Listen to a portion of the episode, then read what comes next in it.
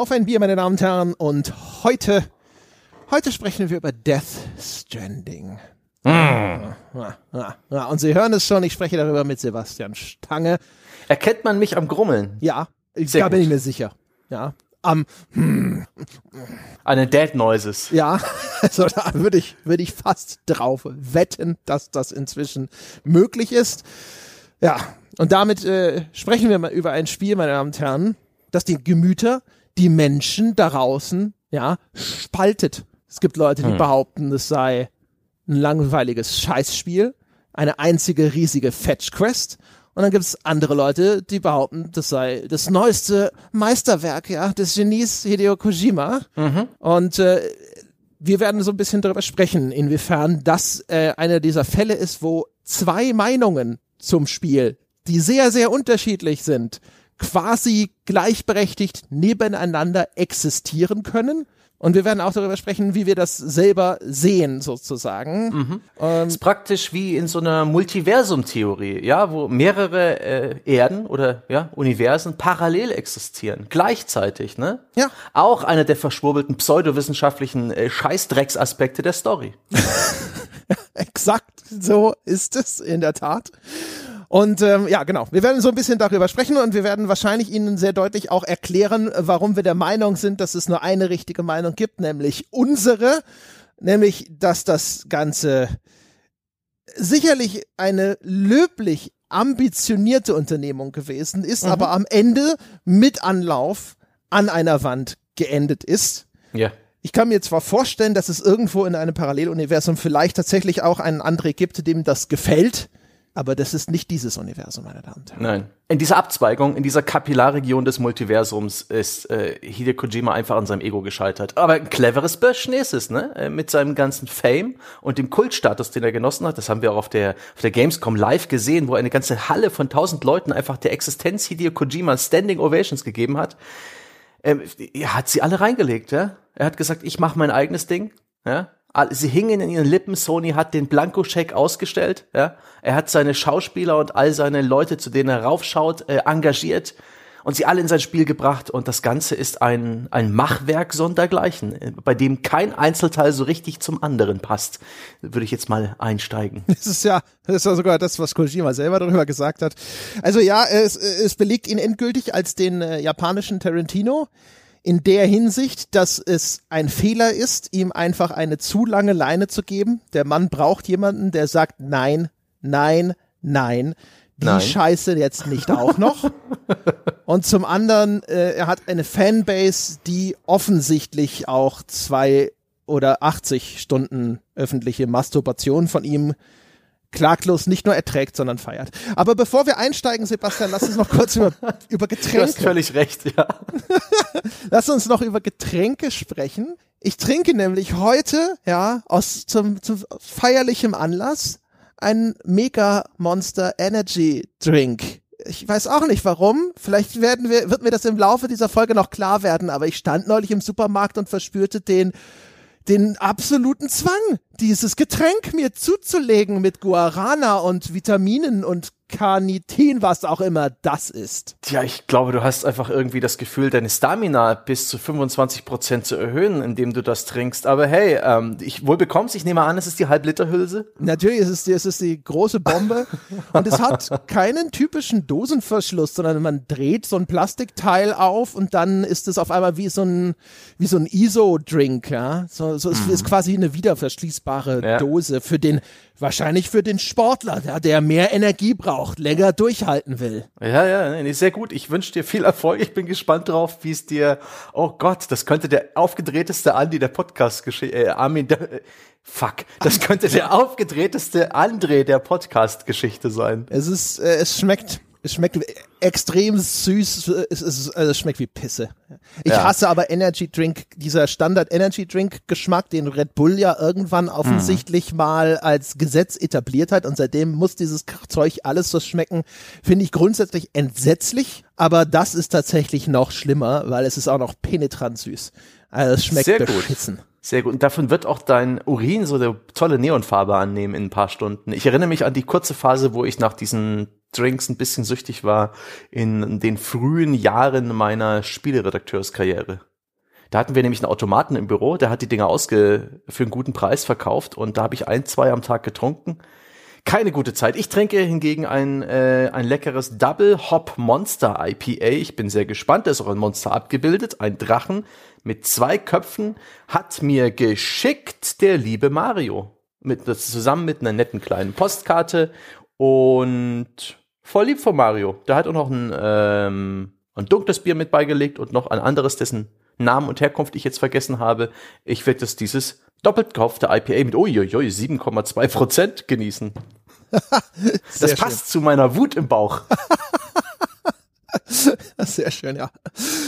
Ja, äh, wir werden weitestgehend äh, spoilerfrei bleiben. Mhm. Wenn wir spoilern, dann spo spoilern wir erstens natürlich jetzt die Prämisse des Spiels, also das, ja. was einem sozusagen als Szenario am Anfang offenbart wird. Und wir werden natürlich dann auch so ein bisschen aus den ersten paar Spielstunden erzählen. Äh, und wir werden auch ab und zu mal darauf referenzieren, was man denn vielleicht hinterher noch an zusätzlichen Gameplay-Elementen im Spiel freischaltet. Mhm. Ich sage das in diesem Falle deswegen gleich zu Anfang weil wir wahrscheinlich auch festhalten werden, dass das Entdecken von neuen Elementen, sei mhm. es die nächste absurde Storywendung oder sei es, was denn jetzt wieder als neues Spielelement hinzugekommen ist, durchaus etwas ist, was ein Quell der Freude ist in diesem Spiel. Und ähm, die Empfehlung ist durchaus möglichst naiv an diesen Titel ranzugehen, ja. glaube ich. Das heißt also, wer jetzt von Haus aus schon sicher ist, dass er unsere, unsere Meinung ignorieren wird, ja, und sich dieses Spiel zulegen möchte, dem sei außerdem geraten, vielleicht den Podcast später nachzuholen. Ja, da so. bin ich ganz bei dir. Gut, und dann, dann fangen wir doch mal an, ja, äh, diesen Strang auseinanderzudröseln. Mhm. also Death Stranding. Meine Damen und Herren, das neue Spiel von Hideo Kojima, ein Open-World-Spiel. Und man spielt Sam Porter Bridges und Sam Porter Bridges ist im Grunde genommen ein UPS-Mann in einer Zukunft, in einer Art alternativen Realität. Und dort ist irgendeine große Katastrophe geschehen und diese Katastrophe führt dazu, dass die Welt der Lebenden und die Welt der Toten miteinander in Kontakt gekommen ist. Und jetzt blutet diese Totenwelt sozusagen in unsere Realität herein. Und dieses Zusammentreffen hat auch diese große Katastrophe ausgelöst, die das Amerika dieser alternativen Realität mehr oder minder komplett verwüstet hat. Und zwar so sehr verwüstet hat, dass es eigentlich mehr nach sowas aussieht wie Island oder Spitzbergen. Kojima war eindeutig einmal im Islandurlaub, das hat ihm sehr gefallen und in seiner Hybris hat er natürlich gesagt, gut, fertig, Spielwelt erfunden. Ja, oder ich glaube, äh, Kojima, würde ich behaupten, hat halt bei diesem Spiel erstmal seine grundlegende Vision gehabt und dann hat er Vermarktungsentscheidungen gehabt, die aber erst im Nachhinein sozusagen gültig wurden. Das heißt, er hat also erstmal hier gesagt, so cool, ich mache jetzt mal hier diese Spielwelt, das sieht aus wie Island, das ist ja cool und frisch oder das gefällt mir oder das sieht auch so, mhm. so karg und quasi postapokalyptisch aus. Ja. Und dann aber, ja, aber damit es sich in den USA, meinem Kernmarkt am besten verkauft, spielt es trotzdem in den USA. Und dann wird das einfach drauf geflanscht, so wie auch, und dann kann ich es jetzt viel früher anbringen, als ich das eigentlich erwartet habe, das Product Placement von dem erwähnten Monster Energy, ja, also diesem komischen Siff-Scheiß, den ich hier gerade trinke, Gedanke, den er wirklich mit der Brechstange in dieses Spiel reingestopft hat. Da ja. stehen dann Monster Energy, äh, diese Dosen, stehen eins zu eins die Original, die echte in unserer Welt, so wie sie heute im Regal steht, existierende Marke, steht in Unterkünften, die man im Spiel aufsucht, ähm, passt dort überhaupt nicht rein, nicht mal no. ein bisschen und hat auch noch einen äh, tatsächlichen Spielvorteil, nämlich dass man zusätzliche Ausdauer gewinnt und auch unterwegs, wenn man dann trinkt, trinkt man Monster Energy. Ja. Man hat ja diese furchtbar. diese diese Wasserflasche, die sich, wenn es regnet oder wenn man irgendwie durch den Fluss wartet, automatisch wieder mit Wasser füllt. Aber das ist dann trotzdem Monster Energy. Und das ist wirklich ekelerregend, wie er offensichtlich sehr spät in der Entwicklung einfach den Begriff Wasser durch Monster Energy ersetzt hat. Das erinnert mich ein bisschen an Idiocracy, an den Film. Got electrolytes ist wirklich äh, ein, einer der widerlichen und penetranten Fälle von Product Placement, die ich dem Mann wirklich übel nehme. Ich meine, dass wenn jetzt unser Hauptcharakter scheißen geht, ja, dass dann äh, auf seiner Toilette Werbung für Norman Reedus TV-Serie auf AMC eingeblendet wird und ein Motorrad grummeln, um seine Kacklaute zu übertönen das lasse ich fast noch ein bisschen als charmant durchgehen, auch wenn das hart an der Grenze ist. Aber die Monster Energy Geschichte, äh, ohne Scheiß, da kann mich Kojima am Arsch lecken. Ja, in der Tat. Also das, äh, das Norman Reedus Ding an der Dusche, auch das ist halt ein ziemlich harter Immersionsbruch. Ja. Ähm, aber das hätte ich auch noch so, so als, weiß ich nicht, das hätte man ignorieren können. Das Monster Energy, das ist, das, das drängt sich dir auf, wie einer von diesen, wie nennt man die doch gleich, auf der Reeperbahn, die Leute, die dich in Koberer. diese Koberer, genau. Deswegen, das ist einer der Gründe, warum ich es hasse, äh, auf der Hamburger Reeperbahn entlang zu laufen, weil dort ja dann ständig jemand angesprochen, hier Junge, komm, komm, schaust du dir mal an hier, ne, willst du auch ein bisschen Spaß haben und sowas. Und das ist halt einfach nur lästig. Ich hasse Ah. sowieso von Verkäufern angesprochen zu werden, ja. Und dann auch noch so penetrant, ja. Und so empfinde ich das Monster Energy. Also das Ja, ist, Wirklich, also wie auch die Dosen perfekt beleuchtet und eine ist mit dem Etikett nach vorn gedreht, eine mit dem Etikett nach hinten. Also wirklich die, äh, die Vermarktungsleute bei Monster Energy, die geben sich gerade reihum High Fives, was für einen geilen Deal sie da haben.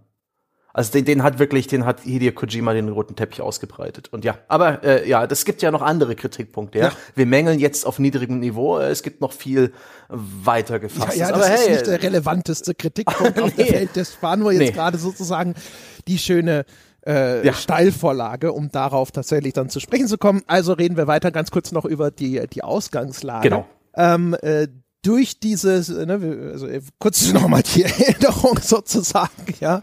Also die USA sieht jetzt aus wie Island, große Katastrophe, lebende äh, Welt der Lebenden und der Toten sind sozusagen in irgendeiner Form in einen Kontakt gekommen, der sich als sehr ungesund erweist für zumindest diese Welt der Lebenden. Und ähm, Sam Porter Bridges, ne, der arbeitet als Porter für das Unternehmen Bridges, das so eine Art Postunternehmen in dieser alternativen Realität ist und trägt einfach also Pakete von A nach B. Und zu einer durchaus äh, allgemeinen Überraschung, und da muss man auch tatsächlich einfach mal sagen, auch äh, das ist durchaus eine Entscheidung, die Eier hat, ist das über ist das das zentrale Spielelement, Pakete von A nach B zu tragen. Logistik. Also wirklich, ähm, Logistik ist der absolute Spielkern. Es ist eine Gamifizierung dessen, was die armen Schweine von den Subunternehmern für Post, DHL und Amazon tun. ist krass. Und das ist, äh, das muss man ihm lassen, in Kojima 100% konsequent umgesetzt. Es gibt noch ein paar, ein Hauch andere Gameplay-Elemente, aber die, die verkümmern im, im Schatten dieses zentralen Kernfeatures. Nimm ein, eine Lieferung an und bring sie zum Ziel. Es gibt noch die Abwandlung, finde verlorene Lieferung und bring sie zum Ziel. Und das war's. Punkt. Ende. Ja, also das Quest-Design technisch ist das 95 Prozent des Spiels. Ähm, Gameplay technisch wahrscheinlich immer noch 80 Prozent. Also es wird später im Spiel gibt es Passagen, das sind Shooter-Passagen, da spielt man das wie einen Third-Person-Shooter. Solidisch, ähm, durchaus teilweise auch dann interessant ausgeführt. Das sind dann auch manchmal sehr lineare Passagen. Aber der wirkliche Kern des Spiels, also die Aufgabenstellung ist fast ausschließlich. Hier ist ein, ein irgendeine Art Paket, bringe es von A nach B. Und dann die Ausführung ist tatsächlich auch in, also zu einem unglaublich überwiegenden Teil bewältige diese Wegstrecke von A nach B. Da können eventuell Gegner auftauchen, wo es dann zu Kampfhandlungen kommt. Da äh, werden wir über die zwei Varianten dieser Konfrontationen noch sprechen. Aber selbst das ist untergeordnet. Das passiert dir mal auf dem Weg. Aber im Kern steht immer, laufe von A nach B durch eine, sag ich mal, nicht irrsinnig variantenreiche Mondlandschaft. Ja. Die Teil, die durchaus verschiedene Biome bietet. Ja, da gibt es Wüste, da gibt es Lava, da gibt es so eine Art Tundra, da gibt es auch Schnee. Die Kanten da sind übrigens hart. es gibt eine Stelle im Spiel, wo drei Biome aufeinandertreffen und das sieht aus wie mit Microsoft Paint hingemalt. Das ist entsetzlich, keinerlei Überläufe. Die Farben wechseln einfach. Wobei manchmal sind die Übergänge auch ganz nett. Also wenn du Ja. zum Beispiel in die Berge kommst, dann fängt da der Schnee langsam an und das sind so kleine Schneezungen erst und bevor es dann in den wirklich dichten Schnee übergeht, da stapft man dann auch durch. Der Schnee ist auch äh, physisch sozusagen, der reagiert auf dich, du hinterlässt da Fußspuren oder auch, äh, wenn du mit Fahrzeugen hinterher unterwegs bist, Reifenspuren und so. Ja. Also das ist nicht überall so, dass Nee, das insgesamt ist die Spielwelt, das muss man ihm zugestehen, den Designern da durchaus gelungen. Die ist groß, sie ist äh, glaubwürdig, sie wirkt natürlich und sie ist tatsächlich diesem, diesem Gameplay zuträglich. Sie ist dafür ausgelegt, dass es interessant ist oder abwechslungsreich sich da den Weg durchzubahnen. Sowas wie Abgründe, Cliffs, Geröll, Brocken oder Flüsse sind mit die Kernhindernisse, mit denen man es zu tun hat. Das sind die Herausforderungen, das sind die Probleme im Spiel, ja. Wo Sid Meier immer sagt, äh, ein Spiel ist eine Abfolge von interessanten Entscheidungen. Da, da trifft man diese Entscheidungen. Wie komme ich über den Fluss? Wie komme ich über den Berg? Hm. Mhm, genau. Und das ist jetzt sozusagen das Ding. Also wenn man über das Spiel spricht und man hört so, das ist eigentlich eine einzige endlose Abfolge von Fetch Quests. Hm. Dann denkt man wahrscheinlich erstmal das Falsche. Nämlich, weil man sich vorstellt, dass ja Fetch Quests in anderen Spielen den Ruf haben, dass sie öde sind. Erstens ist selbst das in Frage zu ziehen. Wir haben, glaube ich, bei einem unserer Live-Auftritte mal über die Fetch Quest mhm. gesprochen und dort auch schon festgestellt, eigentlich die Aufgabenstellungen in Spielen haben gar keine so große Bandbreite. Also du hast halt bringe von etwas von A nach B oder gehe von A nach B, um dann dort halt was zu tun, jemanden zu irgendwas zu erschlagen und dann bringst du einen Beweis, dass du es erschlagen hast, wieder zurück und so. Äh, sag mal, selbst da, wo es nicht direkt eine Fetch Quest ist, was man an Aufgabenstellungen bekommt, ist es häufig gar nicht so weit davon entfernt. Deswegen die Kritik, einfach zu sagen, ja, das sind ja alles nur Fetch Quests, der Teil greift zu kurz. Auch deswegen, weil man sich vorstellt, dass die Bewegung so ist wie in anderen Spielen. In anderen Spielen ist ich laufe von A nach B auch deswegen öde, weil laufen bedeutet eigentlich nur, ich drücke den Stick nach vorne und steuere vielleicht auch mal nach links und rechts, wenn ich eine Abzweigung nehmen muss. Und dann muss man bei Death Stranding schon sagen, so ist das eben nicht, weil ne. die, das zentrale Spielelement ist, transportiere Dinge von A nach B hat man sich eben die Fortbewegung an sich angeschaut und sich gesagt, wie können wir denn das Bewegen durch diese Landschaft zu einem Spiel machen? Ja, und das ist dann so ein bisschen wie dieses Quop, ja, dieses äh, Browserspiel, wo man einen äh, 100-Meter-Läufer steuern muss, indem man seine verschiedenen Muskeln end- und wieder äh, anspannt mit, mit den Tasten Q, W, O und P. Das ist ein furchtbares Spiel, wo man es kaum einen Meter weit schafft. Ein bisschen so ist das bei Death Stranding, weil es gibt diese Szene am Anfang des Spiels, die zeigt ja eigentlich, wo die, wo, wo der Hammer hängt. Mir ging's so. Äh, die, das allererste Mal, wo ich Sam Bridges steuere, im Prolog des Spiels, der ist übrigens äh, ja, zwei Stunden lang, in denen du vielleicht eine Viertelstunde Controller-Eingaben tätigst. Da muss man schon, also man kann nicht schnell reinspielen, dieses Spiel, da muss man Sitzfleisch beweisen. Die allererste Szene, in der ich den Sam kontrollieren konnte, und ich weiß nicht, ob er das heimtückisch eingebaut hat und das automatisch jedem so geht, oder ob es wirklich einfach bei mir so ein Zufall war habe ich ihn gesteuert und dann habe ich den Analogstick, den linken nach vorne gedrückt und der Mann ist losgesprintet, ähm, gestolpert und auf die Fresse gefallen. Also ich kann da. mich zumindest nicht mehr dran erinnern. Ich möchte sagen, bei mir ist das nicht passiert. Der Anfang des Spiels ist aber inzwischen äh, etliche Tage und insgesamt 80 Stunden Spielzeit her. Von daher. 80 Stunden? Ja. Grundgütiger, du armes Schwein. ja, da ist äh, viel Zeit reingeflossen in das, äh, in das Ding. Ähm, aber äh, es veranschaulicht auf jeden Fall wunderbar, mit Sam Bridges zu laufen, ist erstmal per se nicht, nicht, nicht einfach nur dieser total simple Vorgang. Es ist jetzt auch nicht so schlimm wie bei dem Spiel, was du genannt hast, oder ich glaube, Octodad ist ja auch so ein Spiel, wo es um so, äh, ne, erstmal für so Physiksimulation, aber auch eine extrem komplizierte Fortbewegung geht. Das ist eine Mischung. Äh, und zwar, erstens, der Körper hat eine relativ auch überzeugend anmutende Physiksimulation. Das heißt also, wenn da Steine im Weg sind und du läufst da einfach mal so drüber, dann kommst du vielleicht ins Straucheln. Äh, insbesondere auch, wenn es zum Beispiel gerade bergab geht. Und dann hast du die Möglichkeit, wenn er, der, er lehnt sich dann häufig so nach rechts oder nach links und dann musst du die Schultertaste, den Trigger am Controller auf der Gegenseite drücken, um ein Gegengewicht zu schaffen, damit er sich wieder fängt. Mhm. Und du hast die Möglichkeit, indem du beide Schultertasten, also die, die Trigger kon, äh, konsequent durchgehend gedrückt hältst, dann äh, nimmt er so die Schulterriemen seines Rucksacks und stabilisiert sich dadurch. Dann ist er ein bisschen langsamer, aber dafür ist die Wahrscheinlichkeit, dass er überhaupt ins Straucheln gerät, sehr stark runtergesetzt. Also ja. wirklich sehr stark runtergesetzt. Und dann kommt es auch noch auf die Verteilung an von all den Päckchen, die du auf dem Rucksack trägst. Alter. Da, hat, da gibt's mal wieder so einen, eine Kojima-Selbstverliebtheitsmoment im Design des äh, Gepäcks. Denn äh, man kann im Detail jedes der Gepäckstücke auf seinem Rucksack verteilen, wo man das da gern hätte, was man zum Beispiel an seinen Anzug anbringt. Der hat da so Befestigungsschienen an den Beinen, an den Schultern. Es gibt verschiedene Taschen, in die Granaten oder irgendwelche Zubehör-Items reinpassen.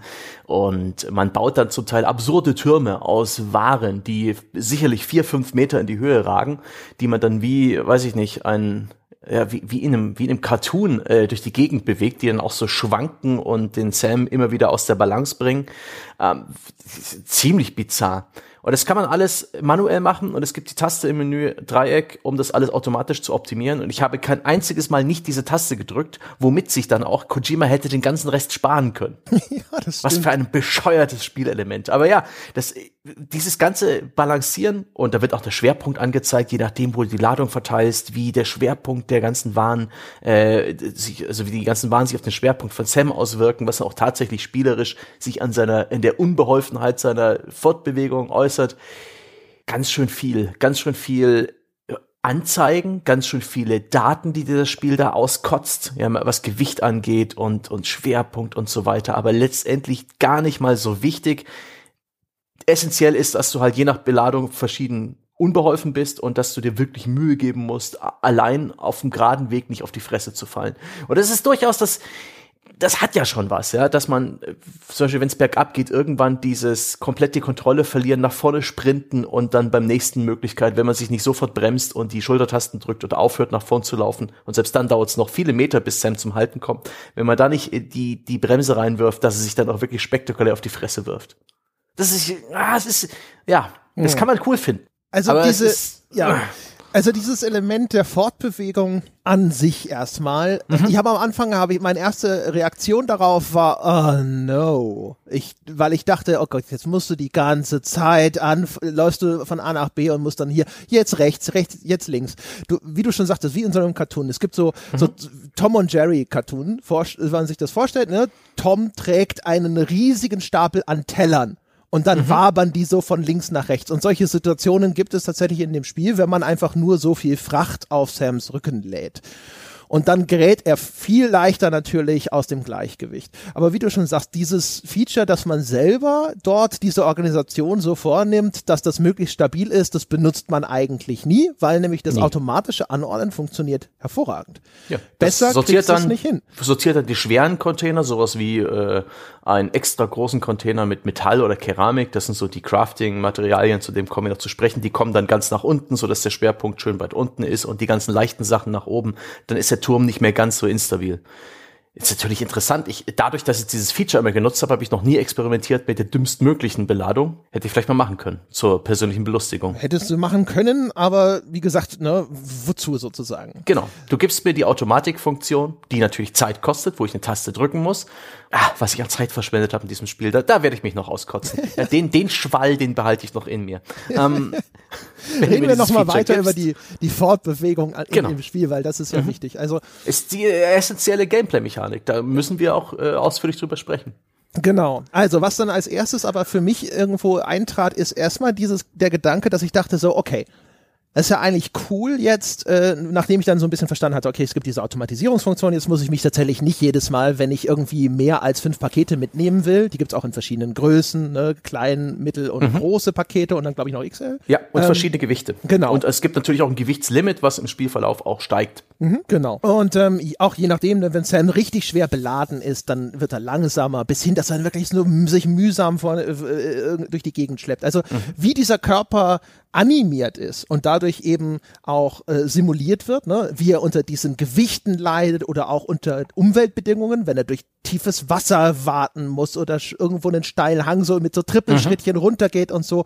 Das ist super gemacht, das ist sehr, sehr natürlich. Der, das, Ker es, das Kernproblem ist meiner Meinung nach, dieses, es gibt nämlich noch ein zweites, sehr mächtiges Feature und das ist das, was ich erwähnt habe, nämlich dieses beide Tasten gedrückt halten. Mhm. Das stabilisiert dich zu einem Grad, dass du eigentlich vor allem, wenn du ihn dann ein bisschen hochgelevelt hast. Ne? Es gibt verschiedene äh, Erweiterungsstufen für den Charakter, über die sprechen wir noch. Und eine davon sorgt für mehr Stabilität im Gelände und auch später Ausrüstung, die das noch verbessert. Und du kommst sehr schnell an den Punkt, wo es eigentlich keinen Grund mehr gibt, ähm, das Risiko zu stürzen in Kauf zu nehmen, weil die Geschwindigkeitsverringerung ist nicht so erheblich. Das heißt, mhm. du hältst einfach beide Tasten gedrückt und dann später wiederum kommst du durch Ausrüstung und Weiterentwicklung an einen Punkt, wo selbst wenn du diese Tasten nicht mehr gedrückt hältst, du so stabil bist, dass du einfach laufen kannst und selbst äh, rennen kannst, außer es ist wirklich extrem unwegsames Gelände. Und ja. das führt dann, dann sehr schnell dazu, dass dieses, diese Fortbewegung, die am Anfang noch so viele Eingaben von mir als Spieler erfordert, damit die Balance vielleicht erhalten bleibt, ne, auch eine Abwägung erfordert, wo ich mir denke, oh, kann ich so viel Gepäck wirklich mitnehmen? Sollte ich vielleicht einen Auftrag erst erstmal noch hier lassen und es in zwei Botengängen erledigen, solche Erwägungen. Äh, welchen Weg nehme ich? Ah, ich gehe besser doch außen rum um den Berg, da ist dann das Gelände irgendwie ein bisschen angenehmer, weil ich habe mich schwer beladen. Das spielt anfangs noch eine Rolle. Und danach hast du aber sehr schnell einfach die Möglichkeit, das auszuschalten. Und dann ist es wirklich einfach nur noch, ich laufe halt von A nach B. Und dann kriege ich später Fahrzeuge. Und wenn ich ein bisschen penetrant bleibe, kann ich mit diesen Fahrzeugen eigentlich wirklich auch über ja. Bergkuppen fahren. Die allesamt eine Sprungtaste besitzen, was es noch viel einfacher macht, sich da durchzuglitschen. Und dann wird das Spiel auch hässlich. Auch, auch zu Fuß, sobald ich einen gewissen Auflevelpunkt habe, das ist so ein bisschen wie bei Skyrim am Berg erklimmen. Da glitscht man sich an Kanten entlang, ja. Äh, versucht immer wieder vergeblich irgendwo hochzuklettern an ein paar Steinen, bis da die Spielmechanik irgendwann sagt, okay, hier darfst du. Da ist das jegliches Risiko weg und man stürzt sich vollkommen hirnrissig irgendwelche senkrechten Wände nach oben, weil man weiß, es geht weil man weiß, es passiert nichts mehr. Und dann ist auch die Animation irgendwo an ihre Grenzen geraten und es sieht echt nicht mehr schön aus. Gerade wie ich mich im letzten Spieldrittel ähm, von A nach B bewegt habe, ist, das hat nichts mehr von der Eleganz, die vielleicht das, die, erst, das, die ersten Spielstunden versprochen haben. Und ein Stück weit ist es fast schon ja, ein bisschen schade, dass diese ganze Lernarbeit, die man in den ersten Stunden wirklich hat, sich aufzwingen muss und ohne die man nicht weiterkommt. Ja, da ist ein Fluss, ein mittelgroßer Fluss für dich bereits ein Hindernis, wo du echt aufpassen musst. Das wird eigentlich alles entwertet gegen Ende des Spiels und ähm, das ist, das ist dann schon ein bisschen, ein bisschen skurril, welche Aus, welche Ausmaße dann die, die, das, das eigene Spielen mit dieser Mechanik annimmt, wenn man sich dann eben einmal hochgelevelt hat zum jegliches Gelände problemlos durchquerenden Superliefermann Ja. Seltsam. Also genau.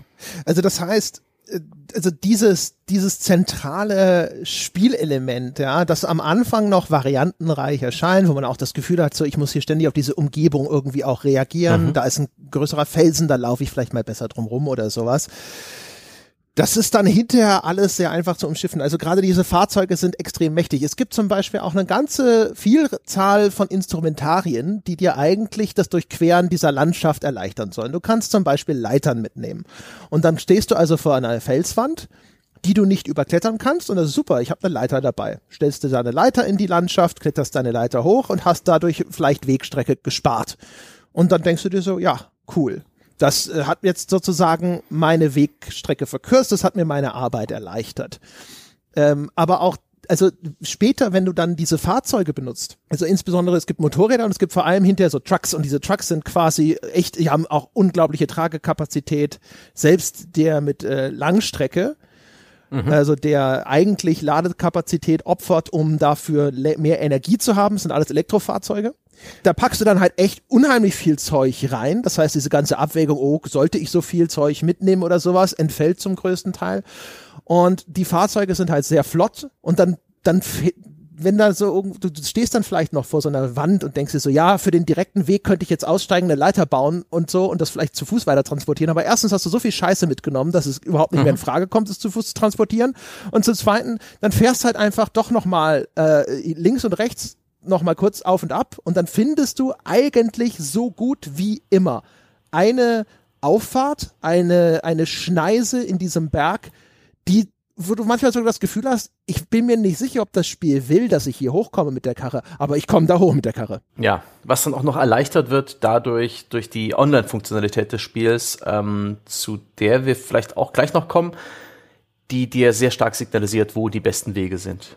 Ähm, interessant ist auch an dem Punkt, dass dann das Metaspiel eigentlich gar nicht mehr Fetch Quest ist, sondern noch ein viel bescheuerteres und äh, langweiligeres Metaspiel ist für Leute, die gerne Steuererklärung ausfüllen. dann ist es nämlich optimiere die Erfüllung deiner Fetch-Quests. Ich habe das Auto, da passt viel rein. Ja, ich muss äh, vielleicht jetzt mit meiner Hauptlieferung, es gibt Lieferungen, die sind äh, für Sam, das heißt, die sind in irgendeiner Form storyrelevant und es gibt so Standardlieferungen. Das sind deine Nebenquests, die, das ist immer noch dasselbe. Das ist gameplaymäßig, hole hier irgendwas ab und bringe es zum Ort B. Der kann nah sein, der kann fern sein. Ähm, das ist alles. Und an jedem Terminal, ja, man interagiert da nicht mit NPCs. Nee, man geht an Terminals und vielleicht kriegt man, man kriegt ein Hologramm gezeigt von einem NPC. Es ist eins der Spiele, wo ich den geringsten Kontakt hatte zu den, zu, zu irgendwas Lebendigen. Es ist eins der sterilsten Spiele, die ich je gespielt habe. Das ist voll krass, aber dazu kommen wir später. Also man hat Terminals, an denen gibt es diese Quests, diese Lieferquests. Ja, wie, wie der Amazon Lieferdienstmitarbeiter sein Gerät hat, das ihn überwacht und das ihm sagt, wo er hinzufahren hat. Und sobald man dann eben die Möglichkeit hat, sehr viel zu tragen, geht es darum, um besser zu spielen muss ich möglichst effektiv ausliefern. Das heißt, ich schnapp nicht nur eine Lieferung, sondern vielleicht zwei oder drei oder vier, die ich wie an einer Perlenkette aneinander aufreihe und an jeder Lieferung, die ich abliefere an dem Terminal, schaue ich auch, ob es nicht ne, noch eine Lieferung gibt, äh, die in die ähnliche Richtung führt, wie vielleicht die Hauptlieferung, mit der ich gerade zu tun habe. Und dann sind wir in Regionen, wo ich mich ernsthaft frage als Spieler, what the fuck, why? Warum tue ich das? Ja, du fängst dann halt, also bei mir ist es so gewesen, ich habe dann halt einfach nur geschaut, gibt es irgendwo fast direkt auf dem Weg oder tatsächlich am gleichen mhm. Zielort der Story Quest auch noch eine Standard Quest abzugeben? Und falls ja, dann habe ich die halt auch noch mitgenommen. Ich habe dann gerne auch noch, weil das Spiel ist, manipuliert ja einen daran noch in die in die Richtung ähm, mit Crafting diverse Verbesserungen in die Welt zu stellen. Das können Ladestationen sein für Elektroautos, das können äh, Unterkünfte sein, wo man sich vor dem Timefall schützen kann. Keine Sorge, ich erkläre gleich noch, was das ist. Auch ein kleiner Schwall, der sich da vorbereitet in meiner Kehle. Ähm, es gibt, es gibt äh, die Möglichkeit, Straßen zu bauen, wo sehr viele Ressourcen nötig sind. Und das ist dann auch eine der besten Methoden, einfach ähm, in, an jeder Zwischenstation äh, so viel Materialien anzuhäufen, wie es geht. Die kann man sich da einfach erfragen und die dann auch noch in sein Auto zu packen und nebenher noch Dinge zu craften. Und das ist dann, das ist was für Leute, die mögen die den Red Dead Redemption 2 Aspekt mochten, dass man da so viele Nebensysteme hat, sein eigenes Lager aufzubauen, auf Jagd zu gehen, Ressourcen zu sammeln, diese ganzen Fleißarbeiten zu erledigen. Mühsal und Fleißarbeit sind mit die Kernsysteme im Spiel. Wer sowas mag, der findet hier sicherlich ähm, eine echte Erfüllung. Aber es ist praktisch wie Stöcke in den Weg geworfen für jemanden, der einfach nur weiter will. es geht nicht schnell in dem Spiel und es gibt auch kein Bam, Bam, Bam. Es gibt nicht den linearen Weg durch die Story. Du lieferst Fahnen aus durch eine widrige Landschaft. und auch wenn du denkst, du hast diese Landschaft gemeistert, dann wirft dir Kojima Berggipfel in den Weg. Das dumme Arschloch. ja. Ähm, äh, vielleicht noch mal ein, zwei äh, abschließende Worte noch zu diesen mhm. äh, Instrumenten, die man so bekommt. Also eines, ein anderes zum Beispiel, nur um nochmal zu veranschaulichen, warum einfach manche dieser Spielelemente einfach so mächtig sind, dass sie alles andere übertünchen. Äh, noch deutlicher wird es bei der Möglichkeit, sich abzuseilen. Also es mhm. gibt die Möglichkeit, dass man so einen Eisen, äh, so eine Eisenstange quasi in den Boden rammt und dann ist da ein Seil dran und dann kann man sich dort abseilen. Das heißt, du bist auf einem Berg und da ist auch wieder eine Steilwand. Diesmal bist du nur am oberen Ende, dann kannst du das Seil dahin machen und dich dort abseilen. Und es gibt einfach praktisch keinen Berg in diesem Spiel, wo nicht wenn du dich da mit deinem Fahrzeug hochgekämpft hast, es danach irgendwo eine Stelle gibt, die halbwegs gerade so nicht so steil ist, dass es einfach einen direkten Sturz nach unten bedeutet und dann kommst du da auch runter.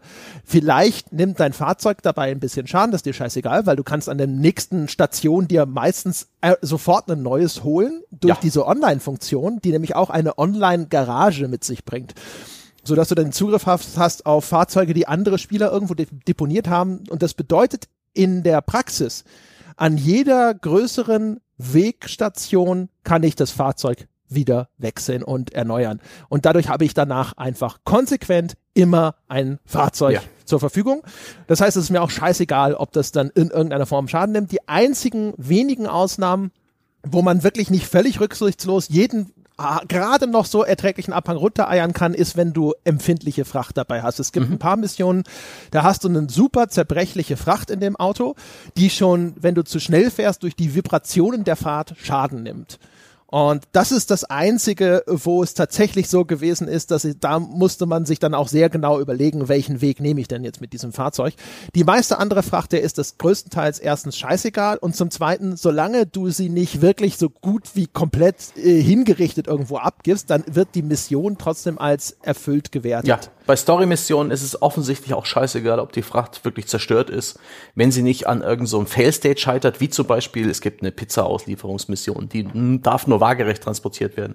Wenn da einmal das Paket hinfällt, dann ist die Pizza ruiniert und die Mission gescheitert. Und es gibt halt, wie gesagt, Story-Missionen mit besonderer Fracht, ähm, die, da gibt's auch direkte harte Fail-States, wo das Spiel dann endet und mich zum nächsten, zum letzten Speicherpunkt zurücksetzt. Aber ansonsten für die Story-Mission da, da sind teilweise meine Pakete in jämmerlichsten Zustand angekommen. Ich habe eine C-Wertung kassiert. Natürlich gibt es bei japanischen Spielen ein Ranking von äh, C, B, A und S bis weitere S-Stufen, äh, wie, wie sich das so gehört. Ähm, äh, das ist auch noch so eine Sache, dass deine dass deine Fracht generell leidet, ja, das, das ist wieder so ein überflüssiges System. Das Spiel ist halt eins, das das fängt so allmählich an. Je weiter du das Spiel spielst, desto mehr Systeme werden etabliert. Dann lernst du halt irgendwann, okay, der, der Regen, ja, okay, jetzt komme ich mal zum Teilfall, der Regen in dieser Spielwelt, der beschleunigt die Zeit. Der lässt alles schneller altern. Deswegen verrostet mit der Zeit, verrostet dein Auto und auch deine, deine Waren gehen kaputt. Du hast dieses Regencape, du, du leidest da nicht drunter, aber ähm, alles, was du auf dem Rücken trägst, das, äh, wenn es regnet, das äh, geht alles kaputt, weswegen man dann Unterschlupf suchen muss bei Regen oder man, man muss sich regelmäßig einsprühen mit Reparaturspray, was einfach nur eine triviale Aufgabe auf das ganze Gameplay draufsetzt, die ähm, ja einfach nur existiert, um noch ein bisschen weiter Mühsal zu schaffen. Und es gibt so viele Nuancen des Spiels, die mühsam sind. Das Spiel ist nämlich nicht schwer. Ähm, bis auf die paar Male, wo ich halt äh, durch einen dummen Stolperer oder durch unachtsames Gameplay wirklich hingefallen bin und dadurch gescheitert, das ist wirklich die, das ist halt ein Spiel, wo du, wenn du hinfällst, scheiterst. Es gibt kaum andere Fail-States in diesem Spiel. Es gibt nichts, äh, kaum andere Dinge im Spiel, die dir, es gibt auch kaum andere Dinge, die man machen kann, außer von A nach B laufen. Aber wenn man hinfällt, kann es sein, dass man wirklich ernsthaft scheitert. Oder im Wasser irgendwie, dass die Ware von der, von der Strömung weggerissen wird und sowas. Ähm, abgesehen davon ist es ein leichtes Spiel. Ähm, mhm. ist, ist auch wenn du irgendwie in, in Gegnerkontakt kommst, ist, der ist nie so wirklich schlimm. Du kommst dich, du kannst dich da immer wieder rauswinden und und dafür gibt's sie halt, scheißt es dich zu mit verschiedenen Systemen. Oh, guck mal hier, kannst du das noch einstellen. Und guck mal hier, wenn, oh, jetzt ist es kalt, jetzt musst du dich aber anders anziehen, jetzt musst du noch das Zubehör aktivieren. Und oh, oh, jetzt brauchen wir aber hierfür noch, hm, was machen wir da? Und da musst du jetzt noch ähm, äh, dieses Feature beachten. Und guck mal, das kannst du ab jetzt auch noch manuell äh, customizen. Oh, guck mal, jetzt lasse ich dich das da customizen. Ist das nicht schön? Nee, das ist nicht schön. Das ist einfach nur mehr aber es, macht das Spiel nicht besser. Es, ist, es wird einfach nur komplexer um der Komplexitätswillen. Das ist so eine Kojima-Krankheit, die auch bei Metal Gear Solid schon immer ähm, präsent war, dass du eigentlich immer die Möglichkeit hattest, aus jeder Situation noch zwei, drei besondere Situationen zu machen, was dann auch noch in einer völlig überladenen Steuerung äh, resultiert. Die ist auch in dem Spiel durchaus der Fall, gerade weil man dann auch noch so einen praktischen 3D-Printer mit hat, mit dem man dann eben noch Dinge in die Welt stellen kann. Dazu noch das Waffenhandling. Alter. Mann, Mann, Mann, Mann, Mann. Es ist, das ist echt teilweise ein bisschen too much. Äh, genau. Also ich hatte das ja Anfang schon angedeutet. Das Spiel fügt wirklich, und das muss man ihm auch zugute halten, über eine Spielzeit von, ich würde behaupten, wenn man sich nicht viel Zeit lässt, trotzdem 50 Stunden. Ja, äh, ich habe 45 gebraucht, aber ich habe zum Schluss dann wirklich gesagt, fuck it, ich will das durchgespielt haben für die Wertschätzung und habe dann wirklich ähm, konsequent nur noch dem Storyfaden gefolgt. Und selbst das war, es war nicht leicht. Okay, also auf jeden Fall, und ich würde sagen, locker 30 bis 40 davon fügt es konsequent immer wieder neue Spielelemente hinzu. Ja. Die Kernbelohnung, auch wenn es eine Charakterprogression gibt in diesen Bereichen wie Lieferzeit, äh, dann Zustand der Ware, ne, wie, in welchem Zustand hast du diese Ware übergeben, äh, dann gibt es dieses Miscellaneous, da wird einfach so, so eine Auffangkategorie, ähm, was gibt's noch, wie die anderen Kategorien, weißt du's? Ähm, Zustand der ja. Ware, Lieferzeit, Miscellaneous, ähm, irgendeinen, den ich vergessen habe und halt die Community-Bewertung. Ja, genau, Bridges, das ist das genau. Und Vo Volumen, Volumen, Volumen, also ähm, ja, wie viel. Genau, wie viel, ja. Und diese, die, die alle zehn äh, äh, Stufensteigerungen, da bekommst du dann sozusagen eine Charakterverbesserung freigeschaltet. Das kann halt sein, dass du mehr Ausdauer hast, dass du mehr tragen kannst, dass du äh, nicht so schnell dein Bewusstsein verlierst und so weiter und so fort. Ja, ne? dass man bessere Balance hat, das ist der wichtigste Skill. Das ist mit der wichtigste, aber auch zum Beispiel mehr Tragekapazität und so. Ja, oder, oder ein, ein Multiplikator für deine Likes, die äh, Erfahrungspunkte im Spiel. Es ja. gibt ständig Likes, teilweise hart an der Grenze zum Lächerlichen. Das stimmt. Ich, äh, mehr will ich da gar nicht verraten. Das sollen die Leute selbst ähm, äh, Stirn runzeln, wenn, wenn, wenn die Stellen kommen, von denen ich rede. Also du hast ja an Eingangs schon gesagt, dass das Ganze äh, so ein bisschen die Lebenswelt von äh, einem, einem so einem Amazon-Kurier oder sowas widerspiegelt. Mhm. Und in dem dieses Like-System, das kann man auch in diesem Kontext natürlich irgendwie ganz clever finden, weil das ist dann so ein bisschen wie bei einem Uber-Fahrer, der ja auch ja. eine Sternchenbewertung am Ende kassiert und genauso bekommst du von den Leuten, an die du Ware auslieferst, eben am Schluss eine Sternchenbewertung ausgestellt oder beziehungsweise de, die haben eine laufende Sternchenbewertung von fünf Sternchen, wie gut sie dich finden. Und mit über mehrere Lieferungen kannst du das dann hinterher versuchen zu maximieren und für jedes Sternchen, das du bei ihnen füllst, kriegst du neue Dinge. Und die ersten zwei sind eigentlich fast immer tatsächlich neue Spielelemente. Sei es Ey ja. Und, und Kojima das Arschloch. Wenn man die allererste Lieferung zu einem neuen Kunden perfekt erledigt, dann reicht es immer genau für 2,9 Sterne. Ja, genau, das ist so, immer kurz immer so, vorher so, fertig. Mm, na komm, na komm, mach noch eine Nebenaufgabe. Komm schon, komm schon, du willst doch wissen, was es für den dritten Stern für eine Belohnung gibt. Ja, genau. Man muss aber auch dazu sagen, der dritte ist manchmal noch nützlich, der vierte und der fünfte bringen dir meistens dann nur, du kannst jetzt äh, die Farbe deines Rucksacks ändern oder sowas. Mm, Kosmetikdinge. Und äh, jedes Mal, wenn du jemanden äh, auf eine Fünf-Sterne-Wertung bringst, dann darfst du dir ein Sternchen auf die Hose kleben. Mm, genau. Ähm, auf jeden Fall, die, und das, du kriegst halt ständig neue Spielelemente, sei es eben ähm, du kriegst jetzt hier eine bessere, äh, besseres Kletter, Kletter bessere Kletterausrüstung. Mhm. Du kriegst zum Beispiel unterschiedliche äh, Waffensysteme hinterher ja. zum Beispiel. Und oh. sei es eben äh, klassisches Zeug, ne, so eine Schrotflinte, aber du kannst auch so eine Bola-Waffe äh, kriegen, die einfach so einen Seil mit zwei Kugeln an den Enden verschießt und dann Gegner damit fesselt. Mhm. Ähm, du kannst einen schwebenden Tragegleiter bekommen, auf den kannst du dann Waren packen, den mit einem Seil an dich ranknüpfen und den ziehst du dann hinter dir her als Sam und musst aber dann auch wieder aufpassen, dass der nicht vielleicht irgendwo dagegen mhm. klatscht, mhm. wenn da vielleicht gerade wieder empfindliche Ware ja. drauf ist. Es gibt Exoskelette in drei verschiedenen Geschmacksrichtungen und in verschiedenen Ausbaustufen, die dir eben helfen, äh, mehr zu tragen, schneller zu sein, in unwegsamen Gelände klarzukommen. Da ist schon durchaus was da. Aber es ist halt voll krass. Die ganze Progression des Spiels gamifiziert das, was andere Spiele halt ähm, trivialisieren, nämlich das Laufen von A nach B, das, das Erledigen einer Fetch-Quest. Das ist schon, da ist schon was drin. Ja, ich meine, absolut. Es ist, es ist nach wie vor ein, ein Spiel gewordenes von A nach B laufen in einer toten, toten Welt aber es ist durchaus eine Progression drin und Gameplay und, ähm, und Systeme, versteckt in Systemen. Und oh Gott, so viele Zwischensequenzen und Animationen, die man dann ja. irgendwann zum hundertsten Mal gesehen hat. Genau, also zu den Story-Cutscenes kommen wir später noch, ne? aber es gibt ständig diese kleinen Mini-Cutscenes. Eine Ware wird abgegeben, eine Ware wird in Empfang genommen, äh, es werden mh, Gegenstände recycelt, um daraus Crafting-Materialien zu gewinnen und all das ist immer begleitet von einer kleinen mehrsekündigen Cutscene. Und ich, ich kann das nicht einfach bequem abbrechen, indem ich eine Taste drücke, und dann ist sie abgebrochen. Nein, ich muss ausgerechnet die Starttaste drücken, also nicht die bequemst erreichbare Taste. Und dann muss ich auch noch in einem Dialog mit Ja bestätigen, dass ich diesen Quatsch tatsächlich abbrechen möchte. Das heißt, um sechs Sekunden Cutscene mir nicht zuzumuten, muss ich immer trotzdem zwei Sekunden für diese Scheiße aufwenden, was ich aber trotzdem hinter die ganze Zeit mache, weil es besser ist als die Alternative. Und die Bedienung in der Hinsicht ist halt durch die Bank furchtbar. Du hast zum Beispiel Accessoires wie eine Sonnenbrille. Die kannst du dem Sam aufsetzen. Äh, wenn du in, in, in, in diesem, es gibt so einen, so eine Art Safe Room an, an jedem größeren Knotenpunkt. Und da sitzt du dann, dann kannst du auch duschen gehen und so. Und da kannst du halt auch diese Sonnenbrille aufziehen und da kannst du auch das scheiß Monster Energy trinken. Und dann musst du aber erst einen Tisch auswählen, auf dem das Zeug steht. Und dann musst du dort das Ding anvisieren in so einer 3D-Ansicht. Und dann erscheint irgendwie die Taste, die du drücken musst. Dann drückst du die Taste, die dazu gehört. Dann kommt eine Cutscene, wie er das Ding aufsetzt. Und du kannst zwischendrin auch gerne mal diese Cutscenes immer wieder mit Start und Ja, ich möchte wirklich abbrechen verkürzen. Ja. Aber es ist halt, das System, wie das gebaut ist, ist halt einfach total beschissen. Du kannst ja. diese Accessoires auch im laufenden Spiel deutlich einfacher über so ein Radialmenü auswählen. Aber an diesen Stellen, wo halt die Bedienung tatsächlich nur so möglich ist und nur so gelöst ist und wo du auch zum ersten Mal diese Gegenstände bekommst und du denkst, ich muss das vielleicht da ausrüsten, ja, da ist es halt einfach. Uh. Allein das Duschen, ja, das Klo benutzen. Ich meine, das sind lustige Funktionen, die haben tatsächlich eine Gameplay-Relevanz.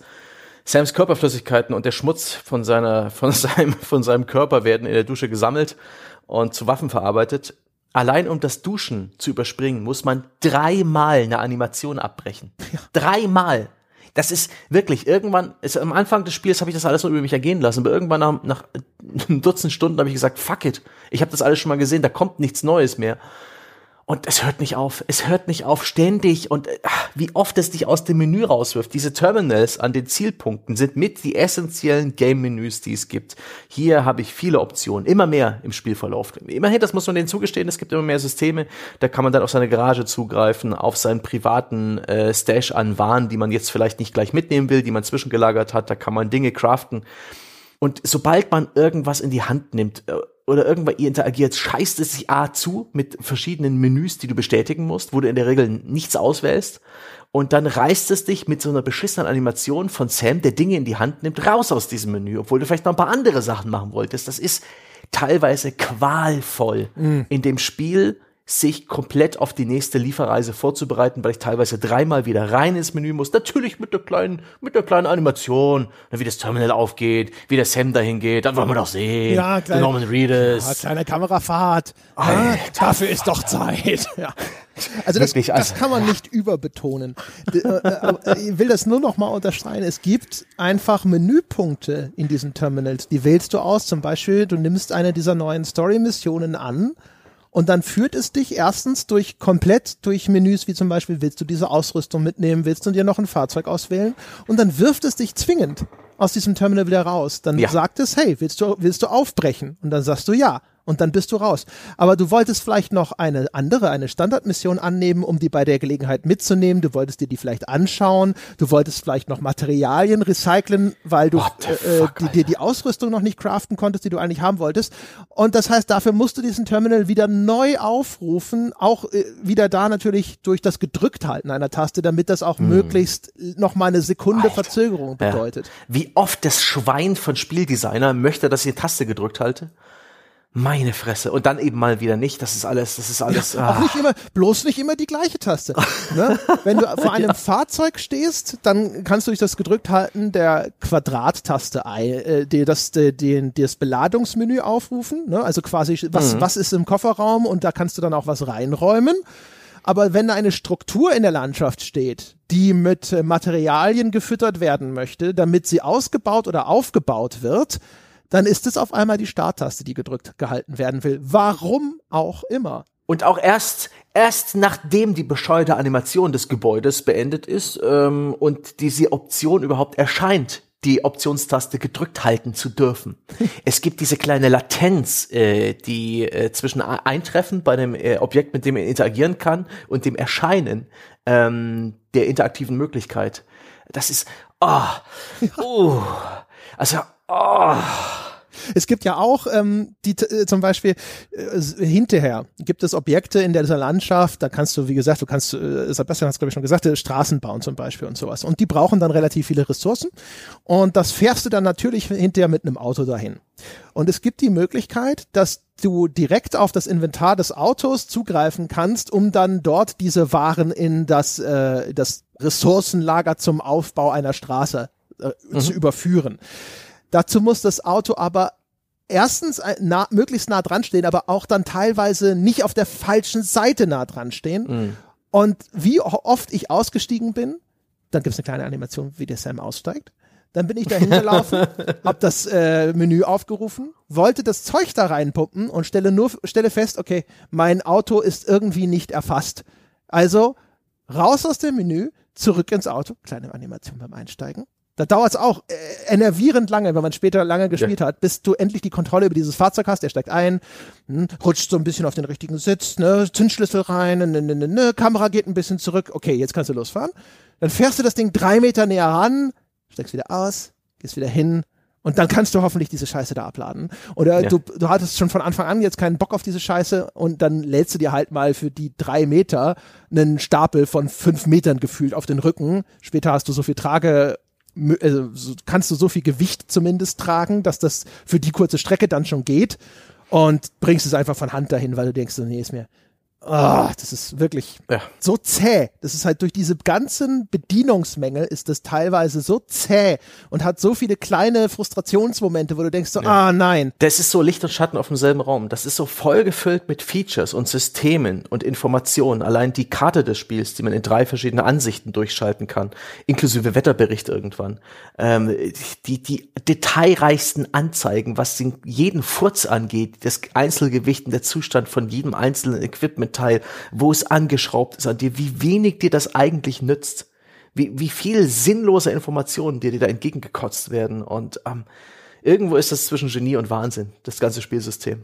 Aber mein Gott, er hat es konsequent durchgezogen und man, man liefert aus, man, man bahnt sich den Weg durch diese Landschaft, die auch tatsächlich im Storyverlauf sich verändert, die neue Herausforderungen bietet, das muss man ihm lassen und die, ja, insbesondere zum Anfang und zum Ende des Spiels halt dicht angefüttert ist mit Story. Ja. Und mit bescheuerten Prämissen. Bevor wir, zur wir haben überhaupt noch nicht über das Baby gesprochen, das du am Körper trägst, aber genau. wozu sollten wir? Ich meine, sprechen wir über das Baby und sprechen wir deswegen nämlich auch über der, das, das Kampfsystem. Vielleicht nochmal ganz kurz abschließend. Also es gibt diese zig äh, Systeme, mit denen man dann durch diese Landschaft geht und so. Es ist auch durchaus sehr befriedigend, wie interaktiv sozusagen oder wie stark der Interaktionsgrad zwischen mir und dieser Landschaft ist. Ne? Aber die Landschaft ist öde, ist tot, ist leer, ist größtenteils auch immer gleich. Es gibt mal verbrannten Boden, dann gibt's mal heiße Quellen, da steigt mal Dampf aus, da ist mal ein Canyon und so weiter und so fort. Aber das ist schon größtenteils die gleichen Felsen, ne, mit und der, der gleiche Boden, mal mehr, weniger Vegetation, mal Schnee, mal kein Schnee. Hier ist mal was verbrannt, hier nicht. Hier steigt mal Dampf auf, mal nicht. Äh, hier haben die Felsen mal eine schwarze Farbe, hier haben sie halt irgendwie so eine ne, braun-erdig-felsige Farbe und so weiter und so fort. Äh, aber diese unterschiedlichen Biome, die sind zwar schon markant unterschiedlich, aber du hast mhm. nur sehr, sehr selten das Gefühl, dich durch eine ja. wirklich grundverschiedene Landschaft zu bewegen. Es gibt da gegen Ende des Spiels auch nochmal irgendwie den Hinweis darauf, dass du jetzt plötzlich, dass es eine neue Gefahr gibt, ja, eine neue äh, Umweltherausforderung, mit, sogar mit einem extra Item, um dir entgegenzuwirken. Das wird dann in einer Mission genutzt, die irgendwie 100 Meter entfernt ist und dann nie wieder. Da war ich auch ein bisschen konsterniert. Da habe ich kurz gedacht, okay, abgefahren. Uh, ähm, oh, oh, doch nicht. du weißt, was ich meine. Ich glaube ja. ja. Auf jeden Fall, es ist in der Hinsicht wie bei Zelda Breath of the Wild, wo ich es ja auch schon ziemlich angenehm fand, dass man auf einmal die Spielwelt tatsächlich versucht, in das Spielprinzip einzuführen beziehen. Ne? Das ist nicht nur eine mhm. Kulisse, durch die man sich bewegt und innerhalb derer diese Kämpfe stattfinden oder so, sondern die ist effektiver Bestandteil des ganzen Gameplays. Das ist hier noch mehr der Fall. Nur es gibt so viele Möglichkeiten, das alles, äh, was es so an Systemen gibt, einfach durch wenige dominante Strategien zu ersetzen. Und man muss halt einfach dann auch am Schluss konstatieren, ich laufe dann hinterher oder fahre auch vor allem meistens einfach nur noch immer durch diese e-, ewig gleichen Dinger und dann ist es halt eher so ein, okay, ich, jetzt will ich da hoch. Geht's hier? Nein. Geht's hier? Nein. Okay, da geht's. Und ja.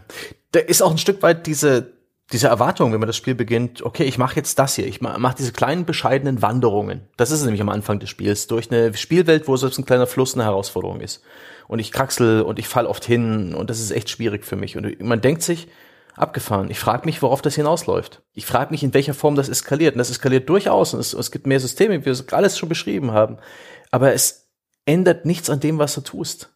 Die, die Belohnung ist immer dieselbe. Es ist weitergehen, den nächsten Auftrag. Da kommt nichts. Ich hatte am Anfang dieses Gefühl, ist, okay, das, das, das lässt sich gut an. Ich frage mich, wie, wie das an Dramatik gewinnt, an Bedeutung. Aber letztendlich äh, ist es eigentlich egal, ob du in der allerersten Mission eine Lieferung abgibst und deine Sternewertung kassierst oder dann im Endgame.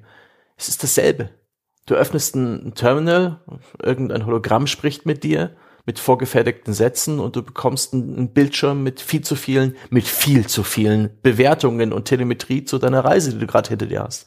Das ist mit ein bisschen die Enttäuschung am Spiel, dass das dass es nicht auf irgendwas hinarbeitet, was man, was man weiß nicht, was ich von Spielen gewohnt bin, wo halt ein bisschen mehr ist als, als dasselbe Gameplay wie zum Beginn des Spiels. Und dieselben Belohnungen, dieselben, dieselben Motivationen. Ist komisch. Ja, wie gesagt, also es hat all, all diese Elemente, die das dann immer und immer wieder erweitern. Nur das Ding ist halt, da kommt ein neues Spielelement und dann denkst du dir halt sehr häufig, finde ich, ja, aber das bereits vorher vorhandene ist effektiv. Das habe ich die ganze Zeit schon benutzt. Das Neue ist nicht effektiver oder sonst was. Es bietet mir vielleicht eine andere Option. Ja, ich habe mich zum Schluss des Spiels ja schon komplett anders durch die Welt bewegt als vorher. Wir haben ja auch früher eben schon lange drüber gesprochen und da kommen noch ein paar Sachen, die wir nicht spoilern wollen.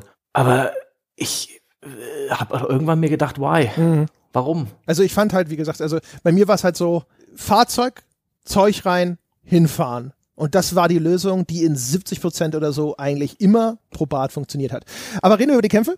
Ja, ich würde eher nochmal über den Online-Aspekt reden, weil der da besser reinpasst. Okay. In, in das, was wir gerade gesagt haben. Nämlich die Spielwelt ist bevölkert von anderen Spielern und zwar auf eine auf so eine Dark Souls-mäßige Art und Weise, dass dir eben andere Spieler in deiner Spielwelt Nachrichten hinterlassen können und auch Strukturen, die sie gebaut haben, tauchen, also du kannst ja auch sowas, ich habe es ja erwähnt, du kannst äh, Ladegeräte bauen, du kannst Straßenabschnitte craften, du kannst äh, Leitern und Abseilhaken in die Welt platzieren und die bluten sozusagen in die Spielwelten anderer Spieler rein. Das heißt, sobald ich eine Spielwelt erschließe für die Systeme im Spiel, das hat mit der Story zu tun, das muss ich gar nicht groß ausführen. Sobald du zum ersten Mal irgendwo äh, eine Spielwelt, eine Region an das Netzwerk anbindest, um Amerika zu vereinen, was somit die Hauptstory-Motivation ist, ähm, ist dieser Bereich online und äh, fortan tauchen eben Gebäude auf und ähm, Items und Fahrzeuge, die andere Spieler in dieser Spielwelt hinterlassen haben. Das ist auf der einen Seite ganz elegant und eine unaufgeregte Art und Weise des Mehrspielers, weil man nie direkt mit, miteinander interagiert, sondern nur indirekt. Man kann dann gegenseitig seine Strukturen Likes geben. Das heißt, wenn irgendwo jemand eine Ladestation gebaut hat, die echt praktisch ist, dann kann man da mit, mit einem Tastendruck Likes abgeben und die landen dann auf deinem Konto und so, so kriegst auch du Likes für Straßen, die du gebaut hast, für, für Objekte, die du gebaut hast, all sowas. Und das macht das Spiel deutlich leichter. Und es gibt die Möglichkeit, offline zu spielen kann auch mal passieren, das hatte ich mehrmals, dass durch irgendwie Verbindungsprobleme das Spiel mal ein paar Minuten offline lief, aber ähm, das macht es dann deutlich schwieriger. Die Tatsache, dass eben gerade im späteren Spielverlauf die anderen Spieler halt haufenweise überall in der Walachei Fahrzeuge stehen lassen, macht das nochmal trivialer, nochmal viel leichter. Mhm. Ja, also äh, es gibt zwei Aspekte dieser Online-Funktion. Der gute Aspekt sind diese Erleichterungen, die mhm. zu einem gewissen Grad, ehrlich gesagt, aber vielleicht, also gefühlt bringen die die Balance des Spiels auch durcheinander, weil ich ja vorhin schon gesagt ja. habe, durch diese, dadurch, dass jetzt auf einmal überall sofort immer ein Fahrzeug für dich verfügbar ist, das ja. ist eine extreme Erleichterung und ich glaube, dass die sehr starke Auswirkungen darauf hat, wie man dieses Spiel dann hinterher tatsächlich auch spielt, ne? weil man ja auf der Suche ist mhm. nach dem besten Weg, um diese Aufgaben zu bewältigen. Auf der anderen Seite gibt's aber auch da die Möglichkeit, Symbole in der Landschaft zu platzieren. Und das sind ja, so Hinweise. Genau, so kleine Icons. Und das kann sein Icons, die dich auf etwas hinweisen. Zum Beispiel gibt es dann äh, Icons, die, die, die dich warnen, dass in dieser Gegend hier irgendwelche Gegner auftreten. Oder es gibt auch andere Icons, die sind äh, so wie so Motivation für andere mhm. Spieler. Ne? Und die geben dir dann auch sogar kleine Buffs, die stellen vielleicht deine Ausdauer wieder her oder die geben dir einen ganz, ganz kurzen Geschwindigkeitsboost und sowas. Und die stehen dann halt auch in der Landschaft rum. Und wenn du die berührst oder mit dem Fahrzeug drüber fährst, dann kommt dann auch so ein kleines, so ein kleiner Soundeffekt und ähm, ich glaube, da wird auch automatisch dann ein Like vergeben. Mhm. Und du ähm, ähm, sag schnell, du kriegst halt dann eben vielleicht diesen, diesen Bonus oder es kommt so ein Soundeffekt noch zusätzlich wie mhm. so eine Sprachausgabe. Keep on keeping on zum Beispiel ist ein Setzline, mhm. das jeder, der ähm, Death Stranding gespielt hat, am Schluss singen kann. Ja, weil diese Schilder sind auch nicht irgendwie, die sind halt da aufgebaut, meistens an den wichtigen Knotenpunkten des Spiels, dass du praktisch automatisch durchlaufen musst, weil die Spieler halt das Ganze min-maxen und die die Dinger praktisch in den Weg stellen um ihre eigenen Likes zu boosten. Genau. Und dann halt auch natürlich äh, bevorzugt diese diese, diese Dinger, die halt in irgendeiner Form so einen kleinen Bonus bringen, indem sie mhm. dir eben nochmal zum Beispiel deine Stamina oder so auffüllen. Oder ja. auch dieses, dieser Speedboost auf einer gebauten Straße, weil die Leute wissen, da fährt, fährst du mit deinem Auto lang, du magst es, dass dieser kleine Speedboost vielleicht auch noch kommt, dann fährst du da gerne drüber. Also bomben sie diese Straßen mit genau diesem Icon voll. Und ja. das führt aber dazu, dass diese Spielwelt an einigen neuralgischen Punkten völlig überlaufen ist mit diesen Spieler-Icons. Zu geschissen mit gamey ja. Icons, die nicht in, in keiner Weise gut reinpassen in diese Spielwelt. Auch da gibt es gibt Hologramme, mit denen man selbstgebaute äh, Gebäude ab einer gewissen Upgrade-Stufe verzieren kann. Und da ist natürlich auch das Hologramm von diesem komischen Satellitenschüssel-Dinosaurier aus ähm, Horizon Zero Dawn dabei. Und es ist halt turmgroß und so hässlich und das passt halt so gar nicht in die Spielwelt. das Spiel benutzt die, die Grafik-Engine von Horizon Zero Dawn, diese mhm. Decima-Engine und dementsprechend gibt es eine ganze Reihe von Querverweisen. Es gibt auch Musikstücke, ja. die man freischalten kann aus Horizon Zero Dawn.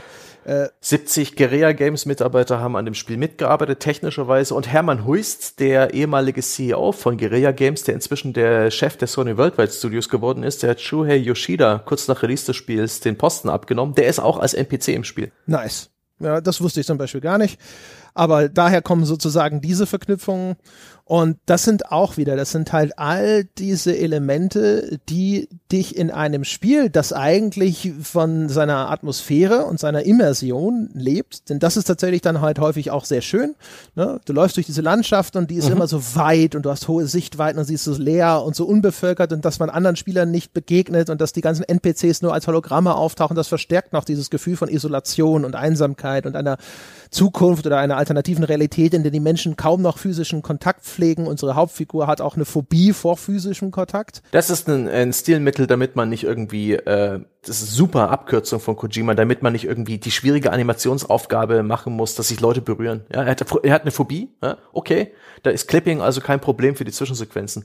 Und dazu noch äh, werden Hologramme genutzt bei fast allen Zwischensequenzen, so dass die Leute einfach, einfach klippen können. Haha, Problem gelöst. Aber, aber das ist alles trotz allem durchaus kohärent, ja, und ja. das funktioniert auch. Aber dann ist halt, dann bist du halt, und dann ist halt die Welt, Spiel wird aber zugeschissen mit diesen gamey Icons und diesen yeah. blöden, albernen Soundeffekten und, und Musik, irgendwann können die Leute auch Musikstücke aktivieren auf ihren, äh, wenn sie wirklich mü sich Mühe geben und Ressourcen da reinstecken, dann dudeln ihre äh, Gebäude auch noch durch die Gegend. Ja. Das ist weird. Und dazu ist auch das Feature auch so halbgar. Du hast halt ähm, dann so Versatzstücke. Dann hast du ähm, den, das praktische Objekt von äh, Spieler X, das aber ohne das aber nicht funktioniert alleine, das, wo du vielleicht noch zwei, drei andere brauchst an den richtigen Stellen. Aber die hast du halt nicht, so dass du immer bloß so angefangene Dinge, die, die Versatzstücke, Fragmente von irgendwelcher Infrastruktur in deiner Spielwelt hast, so dass es nicht immer hilfreich ist, sondern dich manchmal sogar auf eine falsche Fährte führt. Aber insgesamt schon eine der charmanteren Ideen, das Dark Souls Spielprinzip nochmal deutlich weiter zu treiben und so eine Art, ja, passiven Multiplayer-Modus zu realisieren. Also kann man, kann man schon die machen. Die Icons sind halt meiner Meinung nach ziemlicher Scheiß. Ja? Und äh, mhm. der, dieses ähm, hier hat mir jemand schon eine Leiter hingestellt und das macht mir mein Leben leichter oder eben in den allermeisten Fällen später dann, hier ist eine Karre. Das ist an sich cool. Das Problem ist ehrlich gesagt, dass das effektivste äh, Mittel sind nämlich die Leitern, weil das ist natürlich und das fühlt sich halt auch organisch cool an. Du gehst, äh, weißt du, wenn wenn du heute im Himalaya oder so klettern gehst, ja, dann benutzt du natürlich dort schon irgendwelche Steigeisen, irgendwelche Haken oder sonst was, alles was Bergsteiger vor dir schon in die Wand geschlagen haben oder sowas. Das gibt es ja tatsächlich, ne, dass bestimmte Sachen dort schon fest installiert sind, Klettersteige zum Beispiel auch. Die sind halt schon da, da ist schon alles, da ist ein Seil und dann hangelst du dich da lang und das kannst du auch benutzen nutzen, das haben Leute vor dir dort schon angebracht. Und das, das ist cool. Ja, äh, ah. Äh, aber das mit den Fahrzeugen, dass halt irgendwo überall ein kostenloses Elektrofahrzeug mhm. in einer virtuellen Garage steht, das ja. ist halt extrem unorganisch, aber ist tatsächlich das Element, das du später am häufigsten benutzt. Oder auf Berggipfeln, wo ich mich frage, wie die Dinger da hingekommen sind. Aber da stehen, da stehen Autos, ja. ganz oben auf dem Gipfel. Leck mich am Arsch. ja, zum Beispiel. Ja. Und äh, an sich ist es auch wieder gut gemeint. Und da können wir jetzt auch Richtung Story abbiegen, weil es geht in der Geschichte darum, dass du dann, äh, äh, dass du versuchen sollst, dieses zerstörte Amerika wieder zu vernetzen. In doppelter Hinsicht mit einer Art übernatürlichem Internet, dem Child Network aber auch die, die eigentlich gespaltene Nation wieder miteinander verbinden sollst, also versöhnen sollst und dass die Leute wieder an eine gemeinsame Sache glauben, an einem gemeinsamen Strang ziehen wollen. Das ist die Geschichte, um die es geht. Und da ist dieser asynchrone Multiplayer eigentlich ein sehr, sehr schöner Ausdruck von diesem Grundgedanken. Äh, nur halt dadurch, du, du hast zwar sehr häufig dieses Gefühl von, ah, guck mal, hier sind äh, noch all diese anderen Menschen, die irgendwie das gleiche Ziel verfolgen wie, wie ich und die hinterlassen diese Artefakte, die mir irgendwo auch nützlich sein können. Ähm, nur halt eben auf eine Art und Weise, die dann halt teilweise schon so ein bisschen, na, da sieht man so ein bisschen diese, diese, diese, diese Nahtstellen, wo das dann äh, mhm. äh, in, in diese Welt eingefügt wird, weil das halt so gamey ja. ist, diese Elemente. Ja. So, und jetzt, jetzt nochmal zu den Kämpfen und zu unserem Baby. Ja, stimmt. Wir haben, wir haben ein Baby an der Brust, ein kleines, ein kleines Baby in so einer Art Bootkasten. Das ist so, oh Gott, das ist das, Ba Kojima. Das ist das Baby einer, das, einer toten Frau, einer Still Mother. Ja. Also das ist die, ihre Mutter ist tot, das Baby ist immer noch durch sie mit einer, äh, mit der, mit der Welt der Toten verbunden. Die Welt der Toten ist in der, in der, in der Narration von Death Stranding ein realer Ort. Das ist praktisch eine Zukunft, in der Kojima hat definitiv Flatliners geguckt. Er hat Flatliners geguckt und die Idee, dass dann ähm, auf, im Jenseits so ein, so ein gewisser düsterer Ort ist, ja, hat er sich geschnappt und äh, eine Multiversum-Theorie äh, draufgebaut und noch vielen anderen pseudowissenschaftlichen philosophischen Bullshit. Ha, wartet nur darauf. Ähm, er, er lässt euch nicht dran vorbei. Ne? Er wird euch das mehrmals erzählen im Spielverlauf.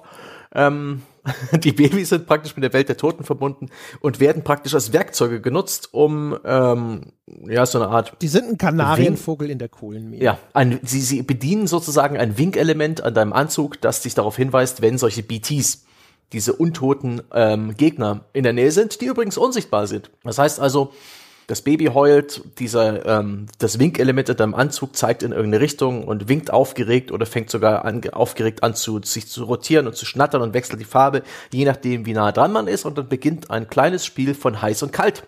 Denn nichts anderes äh, kannst du machen, wenn BTs in der Nähe sind. Die sind meistens mit diesem Regen verbunden und dann wird das Spiel auch immer ganz gruselig und sagt, uh, jetzt wird's gefährlich. Aber irgendwann merkt man, das ist, ja, das ist praktisch nichts anderes als heiß und kalt. Den kann man dann irgendwann wenn man nicht gerade in einem Fahrzeug ist, wo das dann eben deutlich schwieriger ist, obwohl ich es mit dem Moped inzwischen sehr gut hinbekommen habe, ähm, das ist einfach eine Bremse.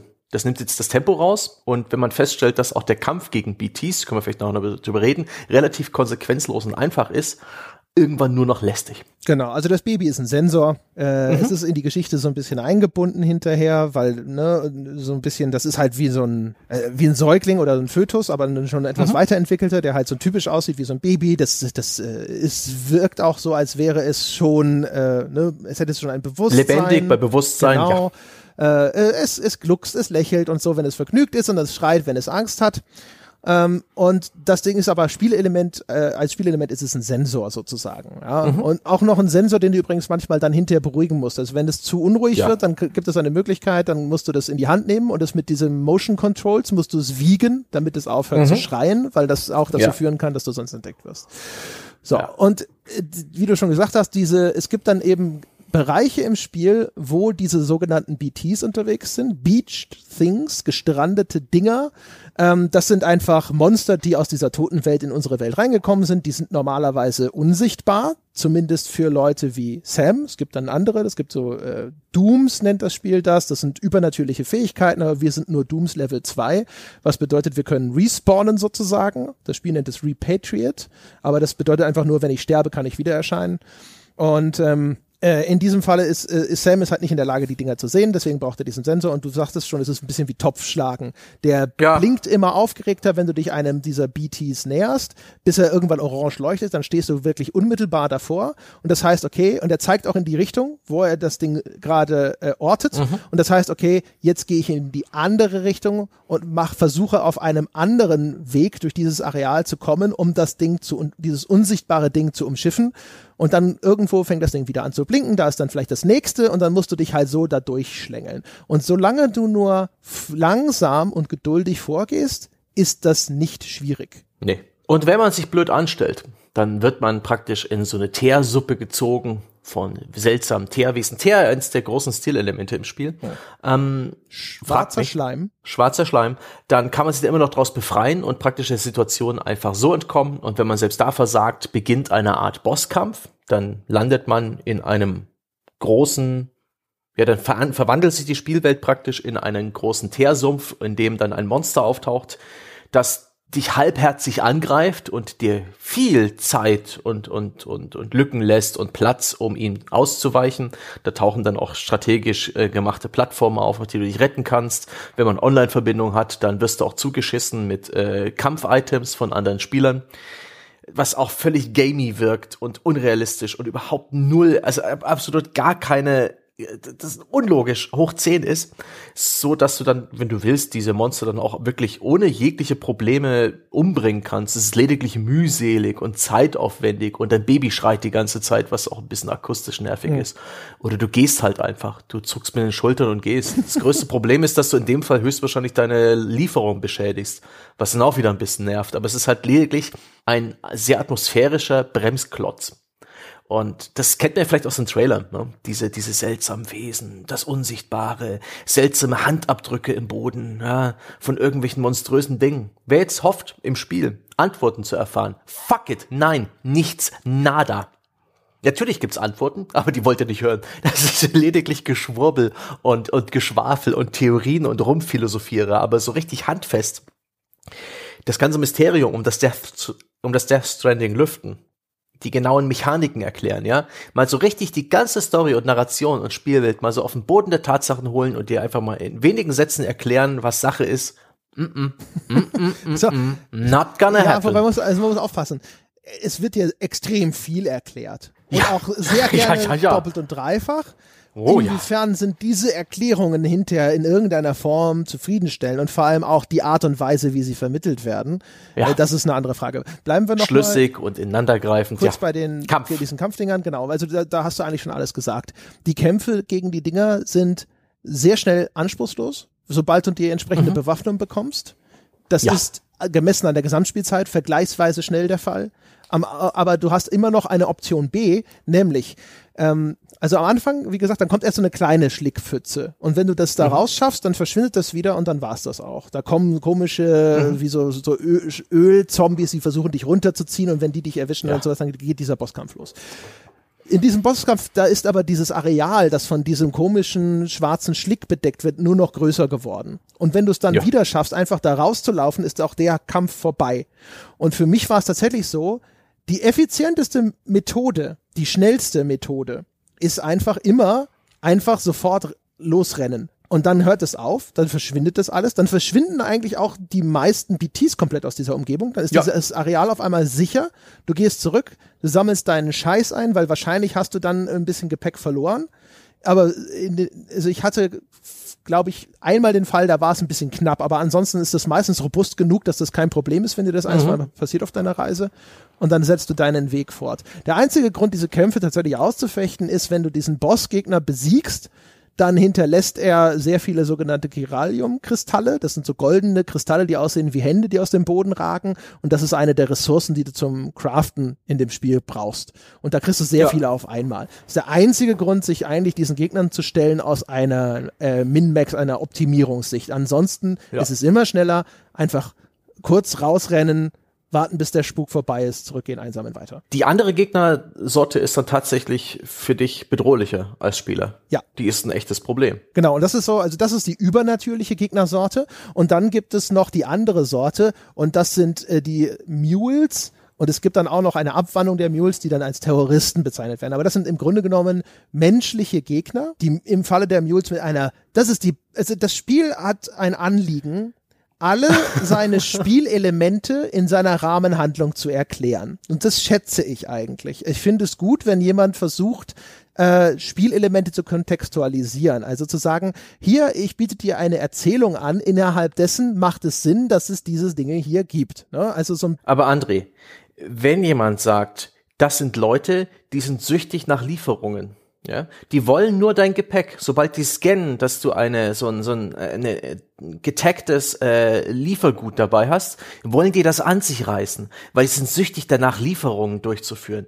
Junge, nee, nein, ja. nein. Ja. Ja, Nein, sag doch einfach, dass die böse sind. Sag doch einfach, dass sie vielleicht irgendwie gierig sind Banditen oder einfach. Ja, sag einfach nur, es ja. sind Banditen, Leute, Wegelagerer, die Leute überfallen, um ihnen ihre Fracht zu rauben. Aber nein, die Erklärung ist, dass das die Kinder von ehemaligen Lieferanten sind sozusagen und zu, die jetzt süchtig nach, also wirklich süchtig im Sinne einer Abhängigkeit nach Fracht sind und das als eine Art Ritual begreifen, aber diese Fracht liefern sie nie irgendwohin mehr aus. Es ist das Idiotischste, was ich jemals gehört habe.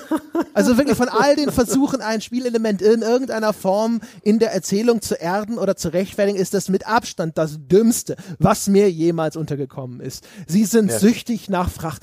Oh, aber und also das ist wirklich vollkommener Bullshit, ja. Und es, es gibt einiges in dieser in, in der Erzählung des Spiels, wo man ein bisschen da sitzt. Ne? Das ist wieder Bullshit, aber das ist wirklich das Wow. Wow, ja. wow, ja. Die sind als Gegner zumindest interessanter, weil sie dich auch irgendwann aufspüren, wenn du dich aufpasst und äh, praktisch Jagd auf dich machen. Die vertreiben dich ein Stück weit aus ihrem Gebiet, das auch teilweise genau auf deiner Lieferroute liegt und äh, die zwingen dich dazu eben den, die Konfrontation zu suchen, was in dem Spiel auch dadurch erschwert wird, dass man letale Waffen möglichst nicht benutzen sollte, weil du dann mit einer Leiche zu tun hast und eine Leiche in der Welt von Death Stranding ist eine tickende Zeitbombe. Aber wenn man dann in, in der Welt von Death Stranding eine Leiche einfach zu lange liegen lässt, dann ähm, kommt es praktisch zu einer Atombombenexplosion, wodurch du dann eben dann das Problem hast, äh, die Leiche abzutransportieren äh, in eine Leichenverbrennungsanlage. Aber es gibt genügend non nicht tödliche Kampfmethoden, dass auch diese Konfrontationen durchaus machbar sind und sobald man sich da ein bisschen damit beschäftigt hat, auch durchaus nicht so schwierig, aber durchaus die interessanteren Gegner, mhm. weil man sie sieht. Ich würde vor allen Dingen sagen, weil man sie sieht. Das macht es mir sehr viel leichter, mit denen klarzukommen und sie sozusagen in so einer Spiel äh, Gameplay Geschichte auch irgendwie so ernst zu nehmen und damit klarzukommen. Also die Sichtbarkeit der Gegner ein großes Plus bei den Mules. Die Mules sind halt etwas, das dich zwar auch bremst in deinem Fortschritt von A nach B, mhm. aber sie bremsen den Spielfluss nicht so aus. Die BT-Areas sind halt was, wo auf einmal, da kommt halt einfach so ein Zwangs-Stealth-Element. Ne? Ja. Und du sitzt so da und denkst dir so, okay, fuck. Okay. Ja, ja, fuck it. Ich dachte, ich schaff das in den nächsten zehn Minuten. Ich wollte echt gleich aufs Klo, aber dann dauert es halt fünf Minuten länger. Okay. Ja, genau, genau. Das ist halt so, und es, ist, es besteht nie ein Zweifel bei den BTs zum Beispiel auch, dass das jetzt irgendwie, oh, jetzt muss ich aufpassen, das könnte jetzt irgendwie Game Over oder sonst was. Nein, es ist ein, nur eindeutig, jetzt wird es zu Verzögerungen im Betriebsablauf kommen, sozusagen, ja. ja? Bei der Bahn. das ist wie wenn der ICE auf der Strecke zum Stehen ja, kommt. Ja. Genau. Hier ist ja gar kein Bahnhof. Ach shit, ungefähr so fühlt sich das an. Ja.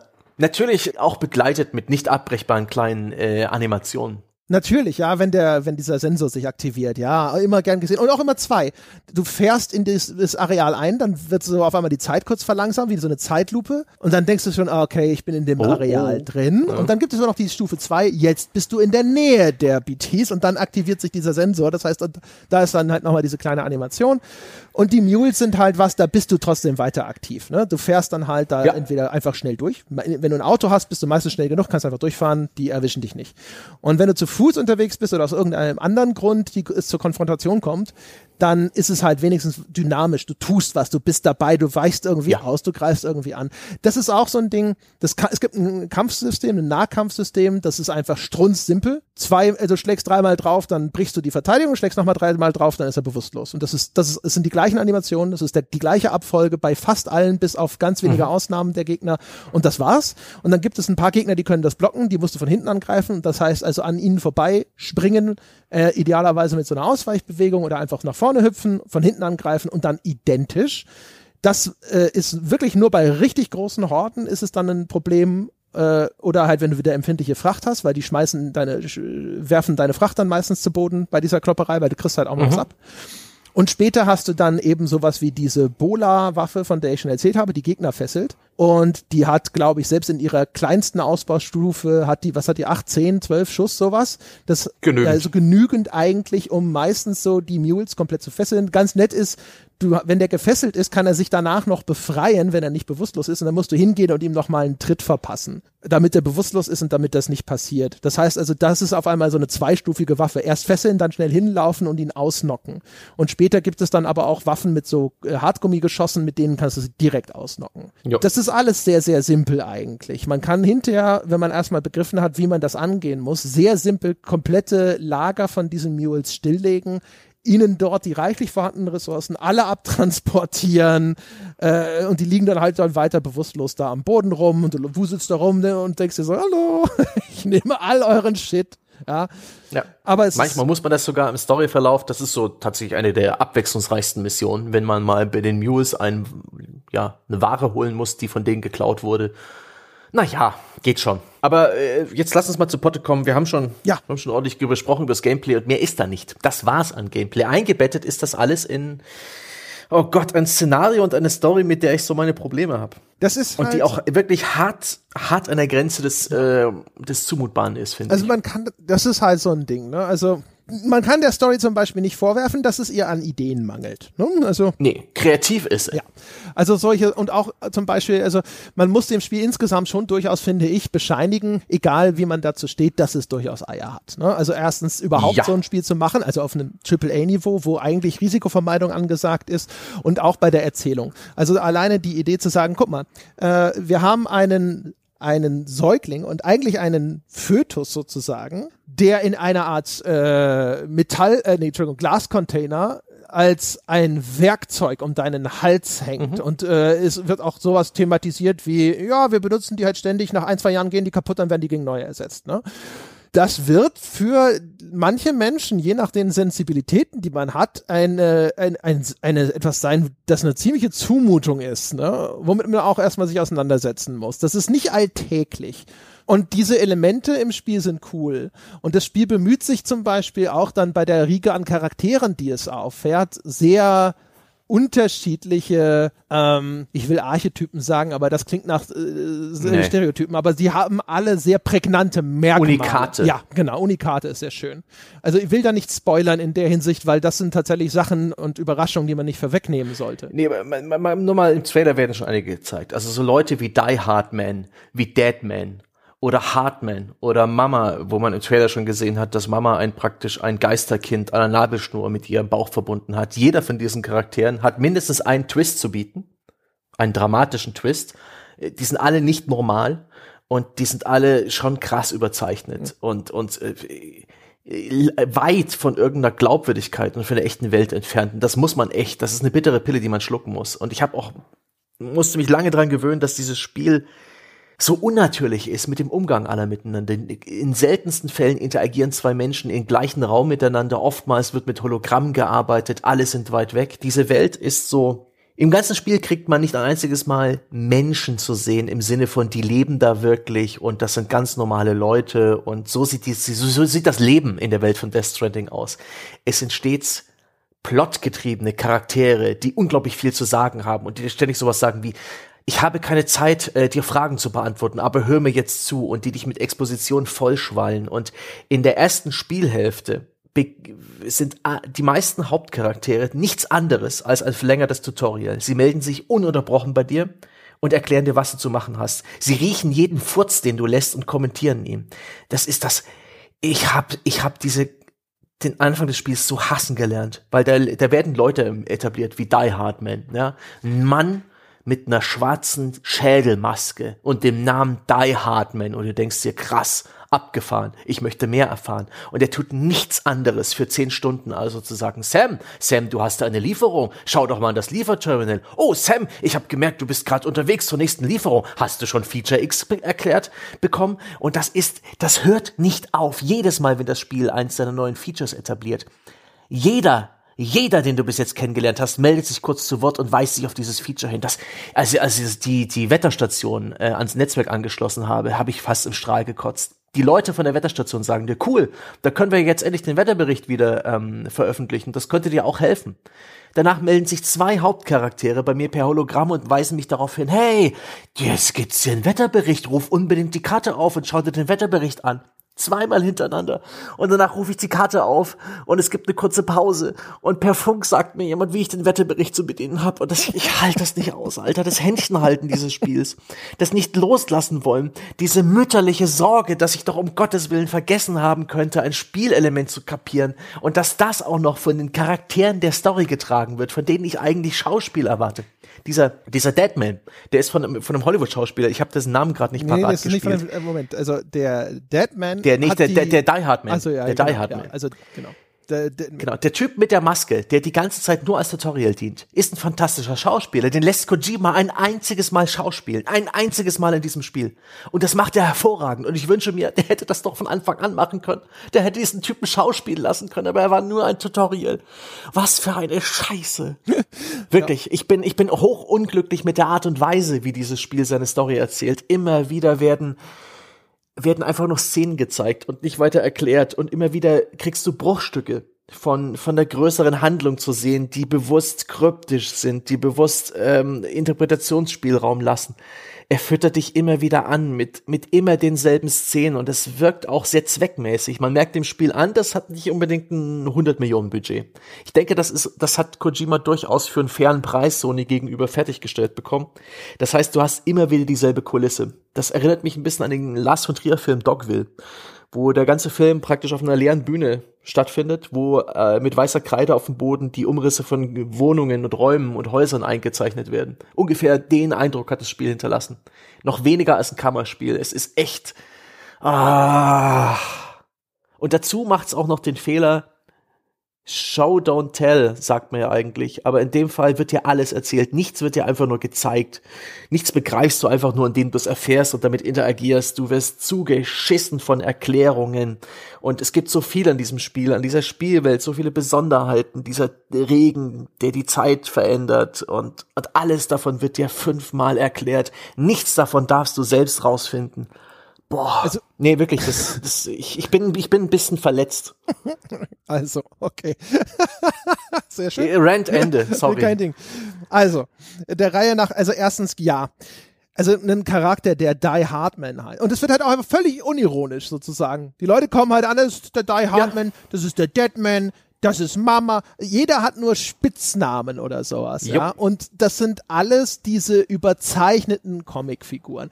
Das macht es erstmal extrem schwierig, diese Figuren ernst zu nehmen. Noch dazu, wenn die aus teilweise völlig unerfindlichen Gründen halt, wieso trägt er eine Totenkopfmaske?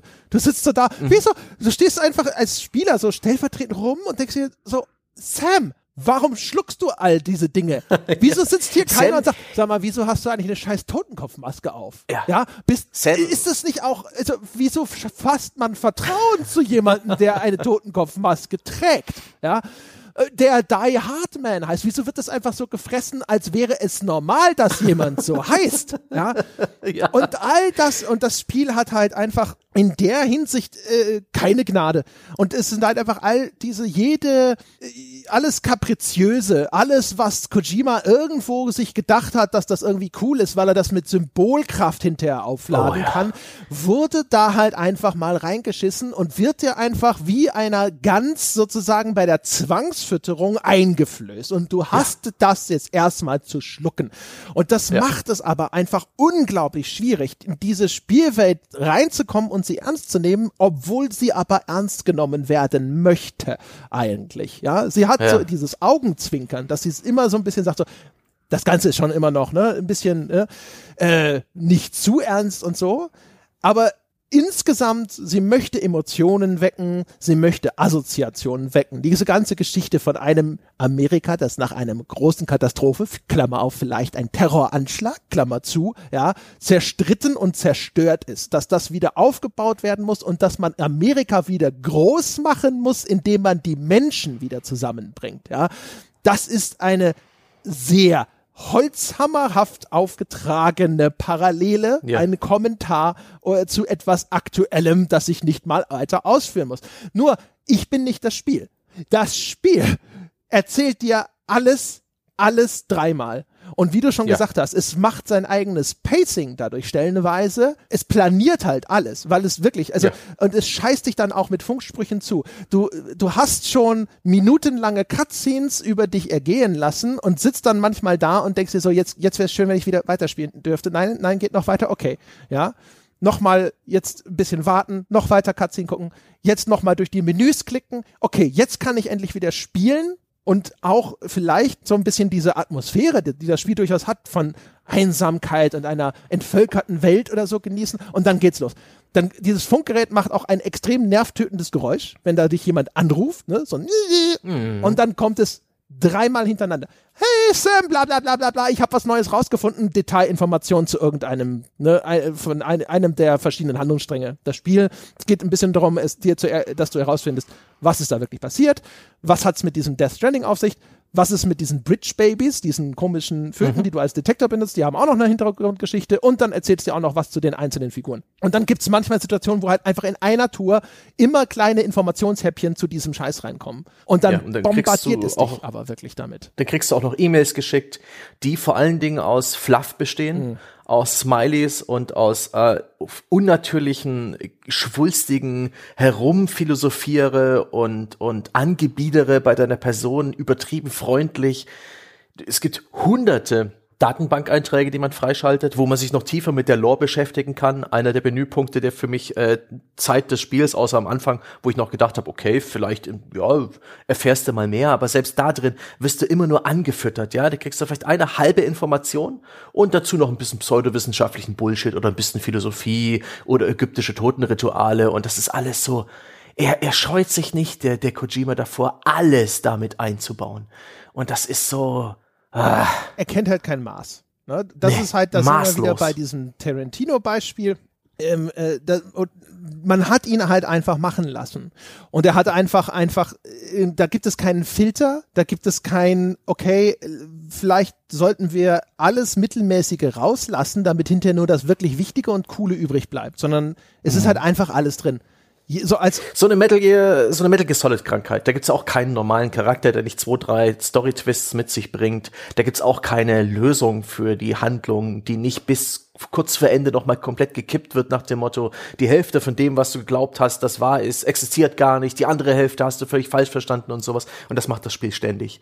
Es gibt eine Szene gegen Ende des Spiels, da musste ich wirklich laut auflachen, wo ein Charakter mir einen Gegenstand in die Hand gibt und mir sagt, oder Sam sagt, ich habe eine Metapher für dich. Und na ja, du dummes Arschloch. Das Ding ist zum Beispiel, es gibt sehr viele Mysterien in dem Spiel, die an Ja. sich echt schon interessant sind. Und ich würde zum Beispiel durchaus Lore-Hintergründe dazu lesen wollen. Das Problem ist einfach, ich werde zugeschissen mit E-Mails und mit diesen Info Interviewfragmenten und mit irgendwelchen quasi USB-Sticks, die ich noch finden kann.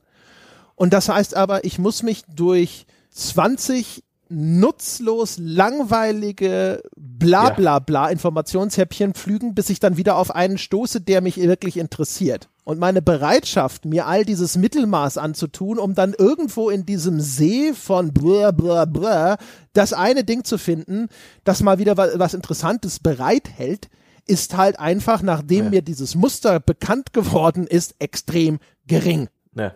Es beantwortet auch Fragen, indem es neue Fragen aufwirft. Äh, Das Spiel erfindet unglaublich viele eigene neue Begriffe, mit denen dann wieder Dinge erklärt werden.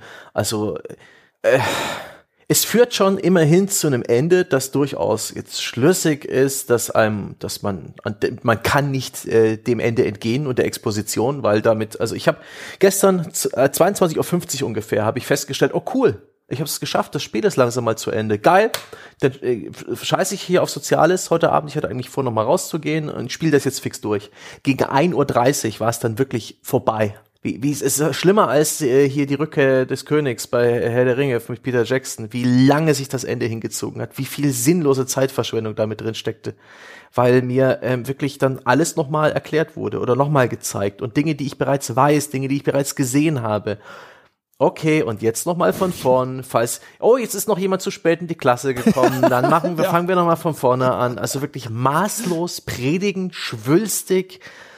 Großer Gott, ich bin mir sicher, man kann auf der DIN A4-Seite komplett erklären, worum es bei Death Stranding geht und alle diese Mysterien, mit denen er uns ja schon angefüttert hat bei den ersten Trailern. Was sowas Seltsames, sowas Schräges, sowas Geheimnisvolles ja, gab's ja vorher noch nicht. Und vieles davon erklärt das Spiel auch nicht hundertprozentig. Also es gibt nicht irgendwo den Menüpunkt, wo dir gesagt wird, okay, ähm, diese fünf schwebenden Figuren, die man schon im Trailer gesehen hat, das ist das, das, das und das und das ist deswegen so. Und ähm, nee, das ist alles versteckt in so viel Schwulst und Bullshit. Ah, das war mühsam. Also, das war die- auch nicht befriedigend zum Schluss. ich finde halt, wie gesagt, diese, an sich fand ich die Mysterien interessant und äh, vieles davon war zumindest kreativ, aber es, es schafft halt so eine Distanz, die man erstmal überbrücken, überbrücken Ja. muss und es ist so schwatzhaft und es ist so unbeherrscht und auch so wenig auf den Punkt, dass man halt schon ein sehr großes Interesse entwickeln muss oder eine große Toleranz entwickeln muss, um dann nicht irgendwann mental einfach abzuschalten und zu sagen, Ja. nein, ich lass mich jetzt nicht wieder zusülzen. Äh, lass mich doch einfach damit in Ruhe. Jetzt nicht. Tut Ja. mir leid, kommen Sie später wieder. Es ist insgesamt auch, ehrlich gesagt, dadurch ein Eindruck, der entsteht, ist, ähm, das ist ein, ein schlaues Spiel für dumme Leute. Insofern, dass es an sich durchaus viele kreative Dinge hat und durchaus auch äh, schlaue Dinge vielleicht zu sagen hat, aber der, der Eindruck, der wirklich extrem entsteht, ist, es denkt, ich bin dumm. Ja, es ist eine super kreative, es ist die kreativste Spielwelt, und das abgefahrenste Szenario, das ich seit Jahren gespielt habe, mit ganz eigentümlichen Mechaniken, die auch tatsächlich sich aufs Gameplay widerspiegeln. Siehe diese Schleichsequenzen, die jetzt vielleicht nicht so viel Spaß machen, siehe dieser Timefall, der Regen, der die Zeit beschleunigt. Sowas ist halt geil, ähm, dass es so- sowas existiert in einem Spiel, wo man sowas machen kann und dass es auch erklärt wird und ins Spiel eingebunden. Aber die, dieses ganze Konstrukt wird auf so eine Art und Weise mir rübergebracht, das ist, Boah, ich wünschte mir so sehr, es gäbe in diesem Spiel normale Leute. Leute, die Emotionen haben, die menschlich miteinander interagieren. Das Schauspiel dort ist auch, das, mir erklärt sich das dadurch, dass einer der Hauptdarsteller, also der Charaktere, wird gespielt, zumindest dem wird das Aussehen geliehen von ähm, Nicholas Winding Refn oder Refn, ich weiß nicht, wie der ausgesprochen wird, der Regisseur von beispielsweise Drive. Und da merkt man auch, dass da ähm, Kojima einen kleinen Ravenboner hat, dass er ihm ein bisschen anhimmelt, weil die spielen ungefähr, äh, die, das sind, das, die Zwischensequenzen und das Schauspiel im Spiel ist so ein bisschen auf diesem Niveau. Das heißt, Charaktere blicken oft mit glasigen Augen in die Ferne. Sie äußern sich oft eher symbolhaft. Wenn sie was sagen, dann ist da nicht unbedingt viel Informationsgehalt. Sie deuten vieles an, ja. Ähm, die Szenen sind alle sehr statisch. Das ist, das ist nicht die Art von Storytelling, die ich will. Ich will, ich will einfach, ich bin, ich bin da schon eher empathisch. Ich will jemanden, der, äh, weiß nicht, das dreckige Arschloch, das, das als Mensch erkennbar ist. Aber das sind alles Kunstfiguren. Das sind alles komische, abstrakte, mit Metaphern und Symbolik aufgeladene Kunstfiguren. Und das hat mich irgendwann nur noch angekotzt. Also gegen Ende hin war ich regelrecht sauer, als das Spiel nicht aufhören wollte, mir, mir Story zu geben. Und noch mehr Zwischensequenzen und Charaktere. Was schade ist. Echt schade, weil das Potenzial war da, aber, ah, gut. Das ist auch so ein Ding, ne? Also de, einer der Gründe, warum es echt so das Spiel in so ein bisschen auf Armlänge hält und es schwierig ist, manchmal diese ähm, diese richtige emotionale Bindung zu dem Spiel aufzubauen. Ne? Ja. Du sitzt so da und dann ist da Guillermo del Toro äh, als Charaktermodell. Ne? Der wird dann von jemand anderem gesprochen und so, weil er halt kein Schauspieler ist, sondern ein Regisseur. Ein Regisseur, den ich selber auch fantastisch finde. Ich kann schon verstehen, wenn der Kojima sagt, ich verehre Guillermo del Toro. Das ist genau richtig so. Das ist okay. Das sollte man tun. Aber why? Warum mir Ja. sowas hinlegen, wo ich dann erstmal vergessen muss, dass das eine, ein real existierender Mensch ist, der kein Schauspieler ist. Das ist irgendwie so, keine Ahnung. Das ist natürlich ein Problem, das gibt sich irgendwann. Ne? So wie auch Ja. ein Schauspieler, der mir bislang unbekannt ist oder sowas. Weiß ich nicht. Ich muss, kann auch nicht sagen, jetzt, ich muss ja bei, wenn du jetzt, keine Ahnung, wenn ich jetzt einen Film mit Brad, Brad Pitt oder so sehe, dann sitze ich jetzt auch nicht da und denke mir, so, das ist aber in Wirklichkeit der Brad Pitt. Natürlich vergisst man das mit der Zeit. Aber weil das untypisch ist auch noch, Leute sind von denen, die, die, die du kennst, aber die kennst du in einer ganz anderen Funktion ist das schwierig. Das braucht erstmal wieder Arbeit, bis ich das überwunden habe. Und das Spiel, das, das kennt halt in der Hinsicht auch keine Gnade. Genauso wie mit diesem aufdringlichen Product Placement, was ebenfalls dazu beiträgt, dass ich mich nicht so richtig in diese Welt dann irgendwie versenken kann. Oder auch mit diesen, ich habe mir sagen lassen, dass das vielleicht auch so eine Kojima-Eigenart ist. Wie gesagt, ich kenne mich mit dem Werk von Kojima nicht gut genug aus, um das selber jetzt aus, äh, so zu beurteilen. Aber dieser, dieser Bruch der vierten Wand, wo er sehr damit kokettiert, so, Ja. sagt so, haha, ist doch nur ein Spiel, ne? Jo, ja. also angefangen Oh, ja. mit äh, so einer Symbolebene, wo so angedeutet wird die ganze Zeit so, äh, dass es auch eine Erzählung darüber ist, vielleicht, dass wir, der Spieler, die Zukunft sind und der Spieler sozusagen derjenige ist, der die Welt der Zukunft jetzt gestaltet, indem wir Dinge verbinden und so. Es ist auf einmal dieses Kojima Productions Maskottchen drin, dieser kleine Astronaut mit Skelettkopf, der, der anscheinend, glaube ich, auch noch Ludens heißt und ne, als Begriff für das Spiel. Äh, es gibt die Ludens Brille, die da mit drin ist. Wo, überall sind diese, diese Fragmente der realen Welt eingewoben, die halt, äh, aber dieser Spielwelt auf einmal fremd sind. Und Ja. äh, das ist halt echt so, keine Ahnung, das sind ständig irgendwie so Absperrbänder, die erstmal überwunden Ja. werden müssen. Auch insgesamt habe ich nicht 100% Zugang zu dieser Spielwelt gefunden. Die Tatsache, dass ich wirklich in einer toten Welt unterwegs bin, wo ich nahezu keine NPCs sehe, wo ich, wo mir gesagt wird, das Spiel sagt mir, hier leben überall noch Menschen, aber die leben alle unter der Erde, die haben noch nie das Tageslicht gesehen, dass diese Welt trotzdem noch funktioniert. Da, dadurch, dass dieses tolle chirale Netzwerk ähm, ganz viele Sachen überflüssig macht, wir haben super 3D-Drucker, mit denen man fast alles herstellen kann. Wir brauchen bloß noch die paar äh, Porter für die ähm, Lieferungen, weil die Welt draußen ist halt lebensfeindlich. Ich habe riesige Probleme gehabt, bis nahezu zum Schluss, das alles einfach so hinzunehmen. Und ich habe immer wieder rebelliert, das ist unlogisch, das, das kann doch gar nicht sein. Das, wieso ist alles in einer postapokalyptischen Welt, ja, wo die, wo die Menschheit durch eine die, die Verbindung von lebendiger und toten Welt irgendwie dahingerafft wurde, da gibt es, das sind alle Menschen tiptop angezogen. Es sieht alles neuwertig aus. Ist jedes Gerät gefertigt wie aus einer modernen Fabrik? Das geht nicht. Das kann nicht sein. Wo sind, wo ist, wo, wo sind die Slums? wo, wo sind Leute mit Stöcken und, und Speeren bewaffnet?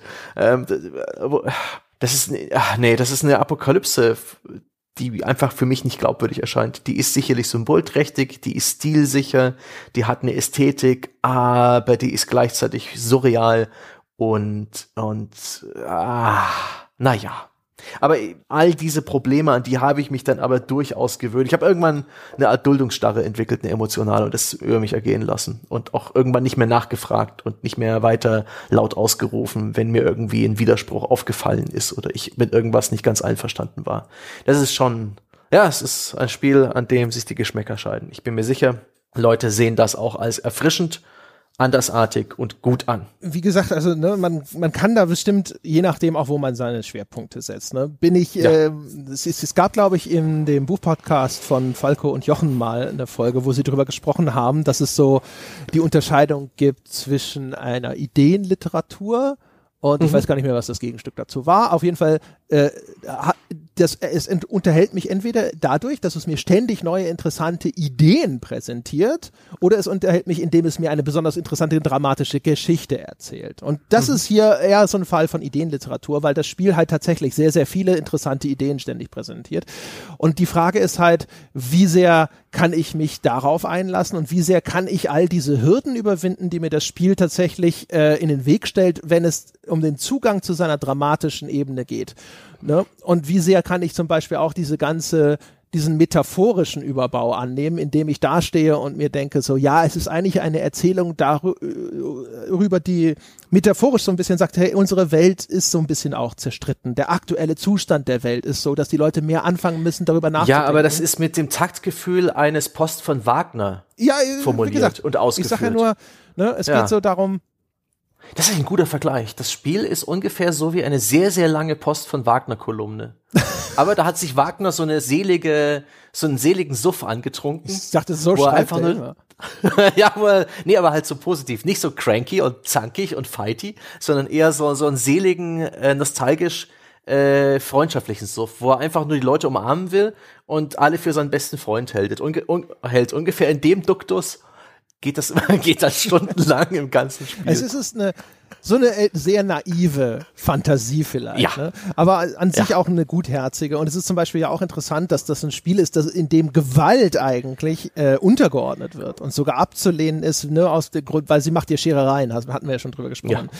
Das ist alles an sich cool, aber wie gesagt, es ist halt alles verschwurbelt, teilweise prätentiös, fast durchgehend sehr paternalistisch, erklärt dir Sachen so hm. sehr und wo du merkst, es nimmt dich nicht wirklich ernst, es will all diese klugen Dinge sagen, es hält sich selber für klug, aber dich nicht. Und das ist Sam Porter, Sam Porter ist auch als Charakter ein völliger Pushover. Der rebelliert am Anfang kurz und dann hält er still und lässt sich alles erklären und lässt sich Dinge sagen und er fragt nicht, er hinterfragt nicht, er reagiert nur noch. Er ist praktisch eine Marionette. Ja, der ist, ist halt schön gestaltet. Das ist Norman Reedus, ja, und der ist auch gut gespielt von ihm. Der sieht aus wie Norman Reedus, hat tolle Gesichtsausdrücke und so weiter, aber er, er tut nichts. Er tut nichts. Die sind alle gut gespielt, ja. Ja, der ist schon relativ so äh, passiv und dann so, er hat ja. eine Motivation, die halt aber wieder alles overridet. Das ist aber ein, das ist ja so ein Kernproblem von Spielen. Ne? Es wird jetzt zwar eine mhm. nachvollziehbare Motivation angeboten, aber die ist dann für alles ausreichend sozusagen. Ne? Da, mhm. Dafür wird dann auch wirklich alles getan, alles in Kauf genommen und nichts mehr hinterfragt oder ja. wenn, dann wird kurz Widerstand geleistet, aber am Ende äh, fällt er dann doch wieder auf Linie sozusagen. Ähm, ich, auch das kann man zum Beispiel nochmal hervorheben. Die Schauspielerleistungen sind fast durch die Bank super. Bei dem Winding Refn und dem Del Toro glaube ich, dass die haben einfach nur diese Körper gescannt und dann die ja. eigentliche Schauspielleistung haben andere erbracht. Das Voice-Over ist auf jeden Fall von anderen Leuten, das ist so vermerkt. Mhm. Ähm, inwiefern das Performance Capturing, das unterscheidet das Spiel nicht. Ich gehe davon aus, dass die nicht selber gespielt haben, allein schon aus Zeitgründen.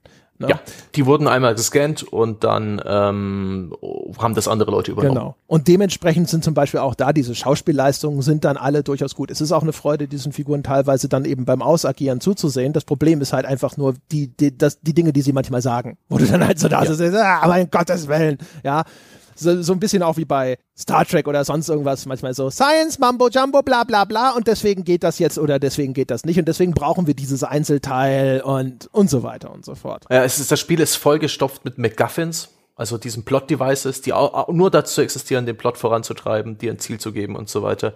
Und auch so, so ein bisschen kreative Selbstüberschätzung, ja, so ein bisschen, äh, dass er halt Lindsay Wagner, eine Schauspielerin, die jetzt 70 ist, nochmal als junge Frau ins Spiel bringt, wie sie früher halt heiß war. Da hat Kojima wahrscheinlich, als er jung war, äh, Lindsay Wagner geil gefunden. Hat er ins Spiel eingebaut, ja. Sie spielt sich sowohl in ihrer äh, kurz in ihrer 70 äh, Jahre alten Rolle, aber den größten Teil spielt sie und spricht sie auch nicht selber.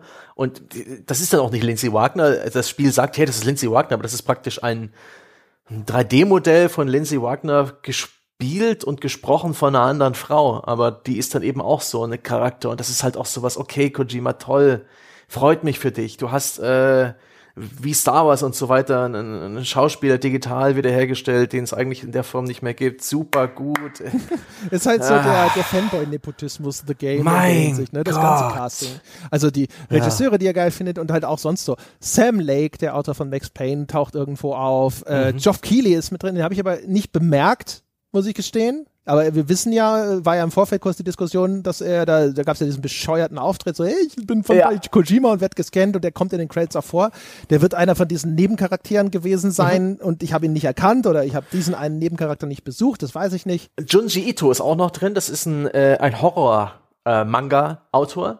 Der hat, ich weiß nicht, ob du das kennst, es gibt diese Mangas, schwarz-weiß gezeichnet, die, die echt schön weird und gruselig sind, äh, wo es um so Leute geht, die auf Spiralen stehen und die dann auch irgendwie selber in Spiralen sich verformen.